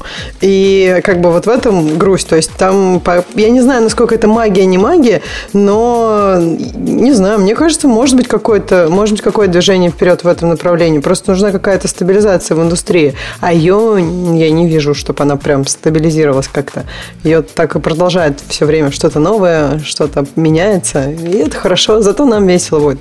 На, наш, на нашу жизнь хватит веселухи. Давайте следующий вопрос. Давайте уже дальше. Следующую. А, в США засекретили документы э, о том, какой доступ есть у ФБР ну, на самом деле, это так сказать, не то чтобы прям документ. Это такое сводное, сводные сведения о том, что вот, да, сигнал ничего не предоставляет, но вот предоставляет дату регистрации аккаунта. А Telegram ничего вообще не отвечает, э, но непонятно. Но, скорее всего, все-таки что-то там кому-то может и выдать. IP-адрес, номер телефона. Viber не предоставляет содержание сообщений. iMessage предоставляя с ограничениями. Э, а, кстати, действительно не очень понятно, что имеется в виду. Имеется в виду э, бэкапы iCloud. Вот если туда ходит, то туда, значит, смогут. А если не ходит, то не смогут. Ну, бэкапы при этом зашифрованы. Ну, типа, как там, да? Ну, так. Зашифровано, но можно и расшифровать для хорошего. Line, VChat почему-то, наверное, все-таки VChat. А Викр, это кто такой вообще? Мы когда-то его даже ставили с бобуками, обсуждали. А, я помню. Фигня, фигня, да. Не, ну а, интересно, только всегда в этом контексте... А, вот А, я думал, все выдает. Нет, смотри, как оказывается, только через бэкапы. Я думал, там Нет, сразу типа ФСБ уходит. Нет? Но по... Но предоставляет список заблокированных аккаунтов. А, ну и есть вариант, так сказать, с прослушкой в реальном данном, в реальном времени. А вот у этих всех мессенджеров мне интересно, то есть не предоставляют, это что значит? Что они технически не могут или не предоставляют, пока не попросят? То есть, типа, вот придет не, как не, не, к, технически сигналу, не предоставляют, в принципе, даже если попросят, потому что не хранят, например. Ну, нет, ну смотри, ну, например, придут... Это, да, да это разные вещи. То есть, к сигналу придут, скажут, вот на этот аккаунт, когда в следующий раз подключится, вы должны залогировать IP-адрес. Mm-hmm. Если они скажут, что это технически невозможно, над ними посмеются. Это возможно. То есть, что они скажут, не будем? Скажут, ну, это вы противодействуете там, этим контртеррористическим операциям. Мешаете ловить ковидных больных. Да, которые бегают и заразу разносят вокруг. Так что, мне кажется, не могут и не распространяют это совершенно разные вещи. Ну, тут заголовок э, выглядит так. Э, способность ФБР легально получать данные у, вот, собственно, секретных мессенджеров. Ну, точнее, secure, безопасных мессенджеров. Э, и, в общем, тут получается, что да, вот они физически, да, не могут получать такие данные. Легально. То есть это политика каждого мессенджера, как-то реализованная технически в том числе. То есть вот то-то и то-то они не фиксируют. Ну все, нормально. Так. Все, все нас читают и слушают. Ну, я надеюсь, что нас слушают. В конце концов, мы ради этого, так сказать, подкаст делаем. Так, теперь Copilot можно описать, может описать простым языком, что делает выделенный участок кода. Ну-ка. Я по картиночкам не понял, что она там делает. Оно, оно какой-то бред делает. Я, я ходил в этот тикет. Ну, там ссылка на GitHub, по-моему, issue или discussion была. Он типа пытается, пытается описать. Из того, что вызывает просто вау-фактор, он регексы э, человеческим языком умеет описать. Это прям вообще. А Кстати, регекс это круто, да, прям хоп. А, ну, вообще, да, тоже А вот алгоритмы такие, там, где цикл, там чего-то, он описывает, ну, на, на уровне... Ну, здесь мы взяли счетчик в следующей да, строке на уровне транслятора на человеческий язык без вот такого, такого вау-фактора. Ну, пока есть, есть им куда, есть им куда. Слушайте, ну вот это круто. Прям вот если это все будет работать, это же здорово. Регекспо можно будет действительно, он Грей сказал, потом и в другую сторону можно. Если ты прям Нет, ты знаешь, используешь вот его слова. Нет, вот смотри, а, если, допустим, ты прочитал какой-нибудь, взял, закопипастил какой-нибудь регекс, он тебе его описал, а ты ему в другую сторону его же словами. Но это легче, чем написать самому. Э, да, я к тому, что чаще, по-моему, чаще возникает э, проблема, э, как понять, что делает Station Regex. Нет? Ну, он тебе и пишет. Вот встретил регистр. Ну вот, я же говорю, что, что, то есть вот в обратную сторону как-то. Ну да, читают код, читают код чаще, чем пишут, но мне кажется, все равно. Как раз, блокер. В обратную ну, сторону есть... как раз стоит вспоминать старую фразу, что если вы хотите решить проблему с помощью регексов, то у вас теперь две проблемы. Мне больше нравится, что множественное число от regex это regrets. Так. В основной ветке Python появилась возможность для сборки для работы в браузере. Что они в, а. в вас типа умеют как-то на лету? Что, что это значит вообще все? А, а мне да, да, да, да, да, там промежуточный код. Я пошел в новости, просто почитал, что там собирается в э, промежуточный код WebAssembly. Ну, без Бобока мы по этому ничего не можем порадоваться. Только и напоминаем вам предыдущий вывод. Не пишите да, сила не пишите. На, на питоне, да. А так все остальное можно. Так, Ubiquiti uh, по поизвинялись, uh, как плеер Asinema ASCII как, как это правильно? Да, Аскинима. Сложно. На вас мы переписали. Можешь пропускать, никто это, я уверен, нет. Но название как интересно. Не, слушайте, я, нормально. Я, по-моему, не читал новость, но я этой Аски Синемой пользовался постоянно. Офигенная штука. Если вы еще не пользовались, просто обалденная вещь. А что делает? Записывает твою консоль, а потом проигрывает красиво на перетяна какую-нибудь демку сделать или что-нибудь записать.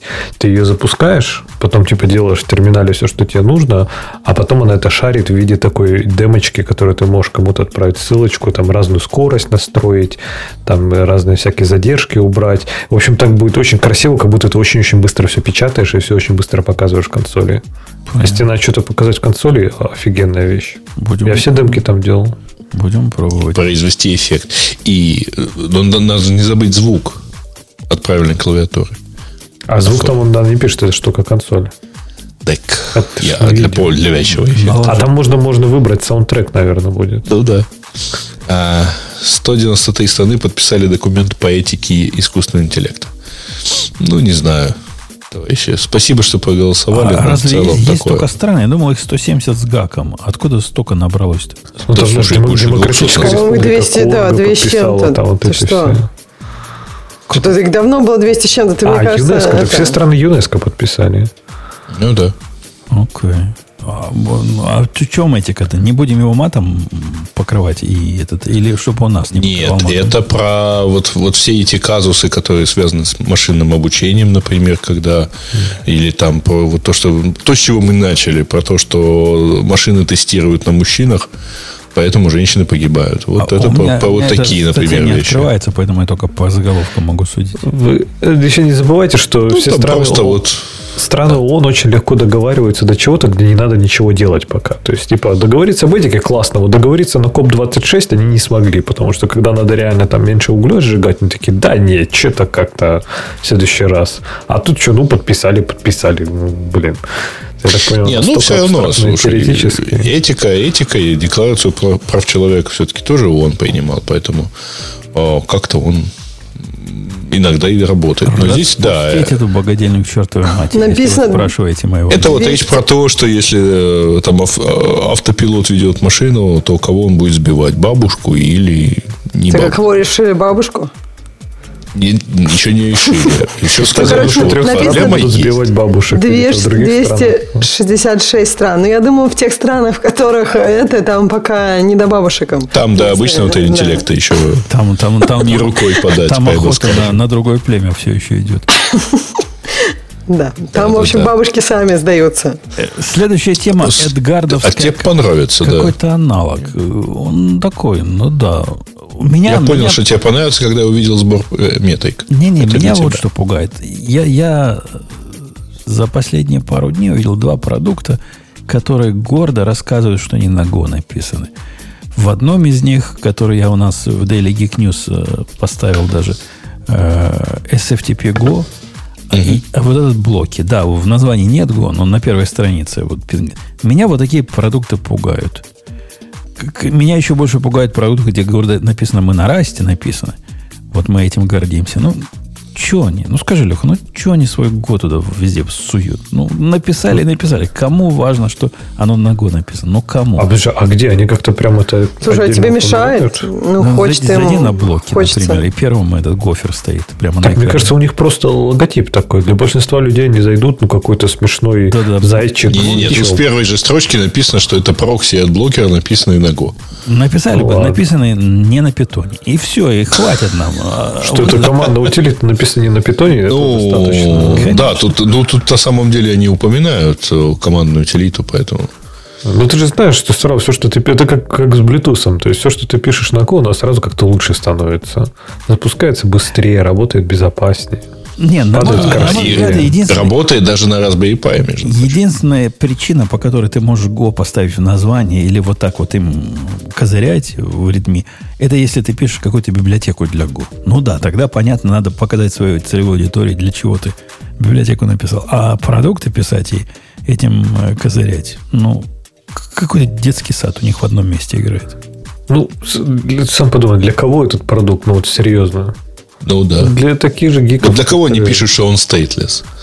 Ну, не для домохозяйки же. Там все описание посмотришь, там вот оно все такое, да. То есть, типа, для тех... То есть, скажем так, для тех, кому важно то, про что они там пишут, важно, на чем он написан. А тут, блин, конфигурация в Ямле. А вообще это получается как Эдгар, только без UI, да, я так понимаю? Эдгар Как- тоже, кстати, По-моему, скорее как PyHole. Но Эдгар, Все-таки. он на Go написан, и он как раз в эту сторону, наверное, ближе будет. Э, А в чем его, собственно, цимис? Ну, что тут такого есть? Ну да, он умеет Prometheus метрики, и графаны дашборды к нему есть. Я прямо сильно не уверен, что мне будет интересно смотреть на, на эти метрики в чем-то таком э, кастомизированном. Принципе, пайхоловских э, простых мне вполне хватает. Ну, увидел, что там 20% запросов режется. Ну и хорошо, пошел. Дальше хвалить себя, что молодец, что пайхол поставил. А А самое классное, что там он еще на, на Kubernetes его может запустить. Там даже Helm чарт у них есть. Ух ты, ух ты. да, То есть, ну, вдруг тебе на своем маленьком вот этом девайсе, который у тебя стоит, чтобы трафик э, отрезать, тебе надо будет Kubernetes там запустить, Ну, например. ну да, на Raspberry Pi, как же без кубернетиса? Не жизнь, а не малина. А вот если поставить, будет малина. Ха? Игра Тонко, тонко, да. Да, да, да. Так, проведенное в Global Sign исследование по- показало, что умные телевизоры ежесекундно снимают отпечатки экрана и отправляют на свой сервер. А ты говоришь, что он такой тяжелый? Он путал. Ну, вот именно. слушай, Ты там ж- пять он же где-то может их. С Пять камер, шесть С микрофонов. этими телевизорами реальный ад в том, что они... Если вы почитаете Слишком smart. статью о том, можно ли smart -телевизор сделать не smart, и там умники приходят и говорят, да, ну фигня вопрос, просто никогда его никуда не подключайте. И не давайте ему ни интернет, да, сейчас. Вот этот, мой телевизор, с ним вообще нельзя половину функций включить, пока ты не согласишься с э, license agreement. License agreement у него, понятно, из интернета загружается. И никак не иначе. Так а ты можешь потом выключить или Ну, нет? Я, я так и сделал. Потом его выключить можно, при этом он наполовину перестает работать всякими штуками, которые напрямую с интернетом не связаны. Но, видимо, из-за того, что он на материнский корабль все-таки пытается стучать, не, они совсем-совсем плохо работают, если их не подключать. Слушай, а ну Гриша если они показывают, это уже хорошо. Гриша недавно приносил ссылку про то, что есть, такая, есть такой бренд телевизора в Киеве, который чуть ли не больше 50% дохода получают от рекламы в телевизоре, а не от продажи самих телевизоров. И я лучшее, что сделал, я его вывел. Если у меня есть Untrusted IoT сеть, то вот для таких штук, которые так сильно ходят в интернет, есть супер Untrusted. Вот тут, тут такая, так, такая дыра, которая может в интернет ходить, но никуда больше ходить не может, и даже других соседей не видит своих. Вот он у меня там сидит. Ну, так, так оно нормально работает. Но, да, невозможно его просто отключить. Он совсем-совсем этого не любит. Так а что, а что у него перестает работать? То есть какие-то фичи, которые тебе нужны? Например, э- э- AirPlay перестанет работать. Да ладно, серьезно? ну, реально. Air, почему AirPlay не работает без подключения к, к интернету? Ну, почему? Э, Ну, почему не работает то, что ты... Вот из HomeKit, который Bluetooth управляется. Но Bluetooth без интернета у него работать, управляться не будет. Да ладно, у него Bluetooth не работает без интернета? Bluetooth работает на наушнике, но, А. но HomeKit работать не будет, пока он не окажется в, в сети. Там много вот таких странных косяков, которые непонятно, как оно связано все. Да. Ну да. Видимо, уже все, уже телевизоры будут ходить. Да, все будет ходить в интернет. То есть тут, да, сложно. Кстати, наверное, это какая-то ниша, чтобы сделать такие сети, чтобы, типа, они были безопасны для девайсов, которым нужен интернет, но чтобы они не особо взламывательные были. Прям это Ну, какой-нибудь. н- Наверное, такие простые устройства. Подключи свой LG безопасно. Да, да, да, да, специальная. Ага. Э, Прикольно, кстати. Много же устройств у всех, все, больше и больше таких устройств дома. Так что да, можно это Ну, стартап. Тут те, кто думает о безопасности, наверное, уже и так решение нашли, а всем остальным это А попало. мне кажется, это надо таргетировать вот для тех, кто не думает. Ну, то есть, ой, там все, все девайсы, все девайсы дома ваши могут хакнуть, там, не знаю, какой-нибудь бэби-монитор. Вы бы хотели, чтобы кто-нибудь там, не знаю, педофил смотрел на вашего ребенка. Но это я сейчас просто дикий маркетинг. Желтый заголовок. И все, мне кажется, и все купят. Так, Надо- ну что, надо- последняя тема Надо про то, что... Не педофил сейчас, а МАП, да, сейчас говорят? Ой, я не знаю, любитель детей? Minorly Attracted Person. Господи. А, господи. Ну, в общем, это я просто в качестве желтого заголовка. Мне кажется, если таргетировать именно с каким-то страхом, то есть люди будут платить просто за безопасность, вообще не понимая особенностей технической части. Э, Ну да. Окей. А кто из них понимает особенности технической части? А, ну, собственно, практически все. Тут есть еще самая последняя новость про то, что э, FTC требует запре- запретить слияние NVIDIA и ARM. Там вообще-то не слияние, там вообще-то NVIDIA покупала ARM. Но, по всей видимости, этого уже не случится, потому что все регуляторы против. Ну, все против, и эти в последние подтянулись. Эти тоже тормоза еще. Не, эти не последние на самом деле. Китайцы будут последними, если они вообще получат документы. Видимо, уже нет. Там Ну, же ну, просто ну. китайская часть во- вообще отделилась почти от арма. Окей, значит не будет. А, я видел, Бобок у себя в каналчике по этому поводу расстраивается. Я не помню почему. И правильно, пусть остается в Британии. Ну, ты знаешь, было бы интересно, налево. конечно, если бы Nvidia усилилась. Все-таки ARM перспективная штука. Но, увы. Окей. Окей. Он даже предлагаю Борис. Джонсон мечтает построить свою кремниевую долину, поэтому вот, видимо, на базе арма будет строить. Ну, Уэльсе Ага. где-нибудь. Долину только найдется. Какая новая идея построить свою кремниевую долину. Прям никогда не было, и вот Свежо, да. опять. Нигде в Европе еще не пытались. А понимаешь, у Джонсона все идеи такие. Он прям не особо сообразительный парень, поэтому... Да ладно. Как-то же он там до сих пор это самое. Э, ну что, у нас больше ничего такого хорошего тут нету, да? Да что-то там как-то... ну, Расскажи, расскажите, нету. расскажите, Алексей, как устроены суперкомпьютеры из 100-500? Тебя спрашивает Стас. Он ну, уверен, что либо ты, либо Ксюша наверняка вам расскажут. Мне кажется, они вот как-то вот так вот... Нет, так, они так работают. А тебя спрашивают, А как, как? они А устроены. как устроены? И вообще. Это как работает трансформатор постоянного тока. Сложно устроено. Так там Леха спросит, нет, я не могу, это же будет какой-нибудь дискриминация будет, отвечать будет Александр Друсь. Я вам... Он за все отвечает, даже за А, педофилию. а да. подождите, мою любимую, мою любимую новость вы не заметили. Она же там просто прекрасна, абсолютно. Йоко Оно написала в Твиттере, что она очень любит F-Sharp. Ей ответил Дон Сайм, который создатель, собственно, языка F-Sharp. Такой, я говорит, тоже люблю F-Sharp, а еще я люблю C, C-Sharp и D. В общем, красава. Тонко пошутил. А она на самом деле имела, видимо, все-таки фа диез мажор. Скорее всего, я думаю, да. Ну, есть нулевая вероятность, что она скорее говорила про аккорд, а не про язык программирования.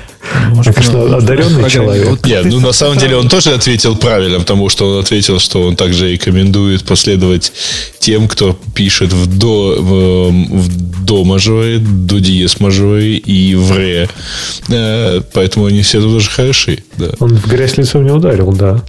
Я, я- А потом я на, на смотрел- грязные инсинуации отвечаю, я не потому, что она женщина говорю, а потому, что она музыкант известный, поэтому предполагаю, что она, скорее всего, говорила про Ну, аккорд. вот, вот, вот не надо вот таких предположений, понимаешь? Когда они на границе менсплейнинга и раздвигания ног в метро. Э, Ты уже подозрительно близко приблизился. Что, что, что, какие ноги, какое метро? Какое метро в Лос-Анджелесе? Э, В Сан Нет, в Сан-Франциско есть, да. Ну, разве ты не знаешь, Ксения, что один из грехов мужского населения в том, что они ноги широко в метро расставляют?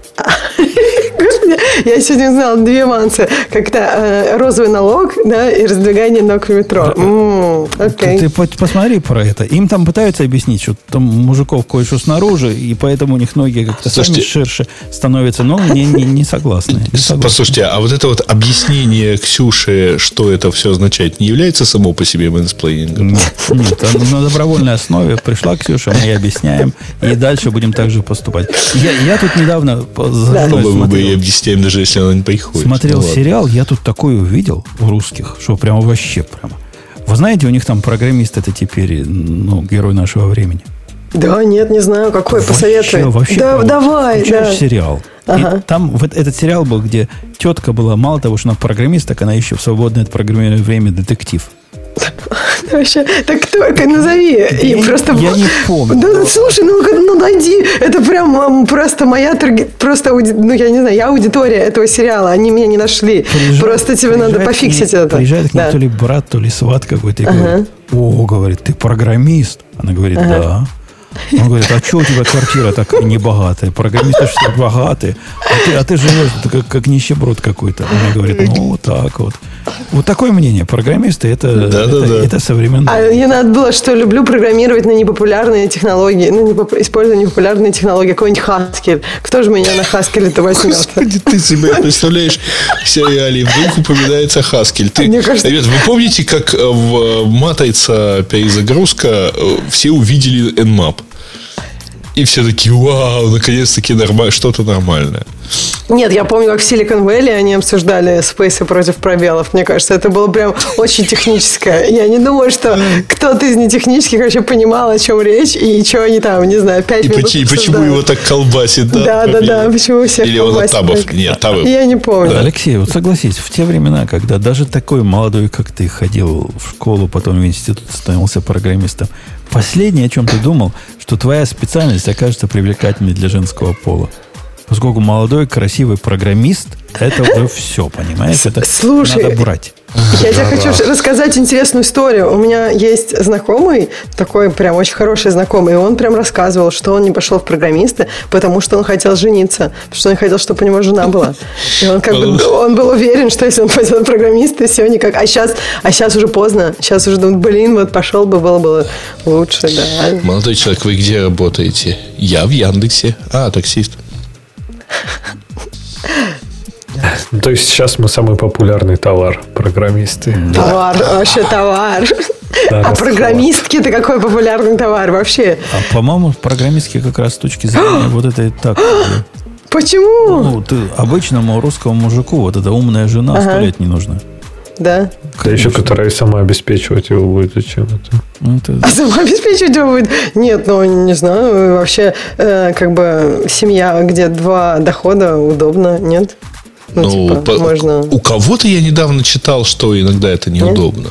А, точки даже так, кстати, налогов. иногда это неудобно, да. Но вообще это удобно. Все равно это как бы, это в смысле на налогах Ну, чуть-чуть понятно, два раза, это, да. два раза, да. Да, да, да. Я не знаю. Я, с одной стороны, я согласна. Мне кажется, меня тяжелее обмануть. Например, если мне муж скажет, что вот у него там, я не знаю, очень какая-то важная проблема, а я ему расскажи.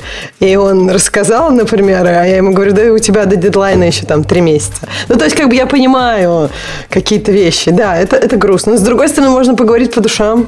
Можно про То есть тебе важно самоутвердиться за его счет, а не семейное счастье. Понятно. Ага, Да нет, причем в смысле, меня тяжелее обмануть. Ну, вот он может, например, сказать, что вот все там, а сам, не знаю, какой-нибудь просто для души что-нибудь пилит, а надо, я не знаю, кран починить. Как бы приоритеты Да, просто. он же программист, почему он не может кран починить? Тут, когда ко мне приходили мужики, вот этот обогреватель, ставить, я их вопросами своими программистскими достал. Я говорю, а говорю, они, они рассказывают, что вот эта часть, значит, фирмы Daikin, вот эта часть фирмы э, Lin- Linux у них есть, у них тоже свой Linux есть там. Похоже как-то звучит. Я говорю, так, а как, говорю, совместимостью будет? Они говорят, что? Я говорю, ну, совместимость как? Ну, они говорят, какая совместимость? Я говорю, электрическая. О, говорят, какие вы вопросы задаете. Мы не знаем, но их к одной коробке подключаешь и работают. А, говорю, значит, есть нормальная совместимость. Они говорят, ну, наверное. Потом мне рассказывают, начали, договор мне дают подписывать. Я говорю, подождите, подождите, а в договоре срока нет. Когда поставите? Они говорят, скоро. Я говорю, когда скоро? Они говорят, ну, очень скоро. Тут тебе десяты пришли, что ли? Я, Я, говорю, я говорю, дату нельзя ли поставить? А они говорят, не, мы можем только estimate. И тут я почувствовал, как я в своей, этой самой, своей. Сам всегда так делаю. Ну, ну, я, я до них выбил estimate, который не позже, чем того-то. Ну да, на- наша профессия помогает в бытовых вопросах. Мне, тоже. мне тоже кажется, в бытовых, а к врачу как удобно ходить. Они тебе, мне врач что-то говорит, я ему говорю, какой research, Э, на, на базе какого research а это сделано, почему так? Они меня очень не любят, и мне, им хочется сразу уйти. Но некоторые справляются, к слову сказать. Некоторые прям сразу говорят, вот research такой-то, делаем так-то. Я говорю, ну окей. Нет, я тоже считаю, что наша профессия и вообще такое критическое мышление, оно помогает э, вообще за пределами работы. Но из-за этого, да, Умпутуны, я думаю, они запомнили. Больше к нему не пойдут. Не-не, они, они потом уважительно говорят, вот, говорят, хороший ты клиент был, въедливый. Мне, мне так часто говорят. Приятно было работать. Тяжело, но приятно. Это они, ты просто так, приятно это. Они почувствовали свое Да, совершенствование прямо на глазах. Да. А, Это, Умбутун, вспоминай сериал, напиши мне потом. И если кто в чате знает сериал э, про программистку и детектива, про да, я просто, да. я, я готова э, посмотреть и отчитаться потом, насколько там про Хаски или про JavaScript, как у нас пишут. Нет, то есть тебя хорроры тоже интересуют, да, Ксюш? Нет, э, э, я люблю детективы, да. Потому что детективы по- понижают тревогу. Про это были исследования. Э, ну что, на этой оптимистической ноте будем Да. сегодняшние разговоры. да, пора бы. Э, Ух ты, говорит, ваш RODECaster Pro э, заполучил какую-то ошибку при записи, и поэтому запись была остановлена. Ну, Ого. замечательно, у нас пишет основной. То есть бывает, что и бэкап ломается, бывает основное, но, к счастью, не одновременно. Это, как правило, происходит.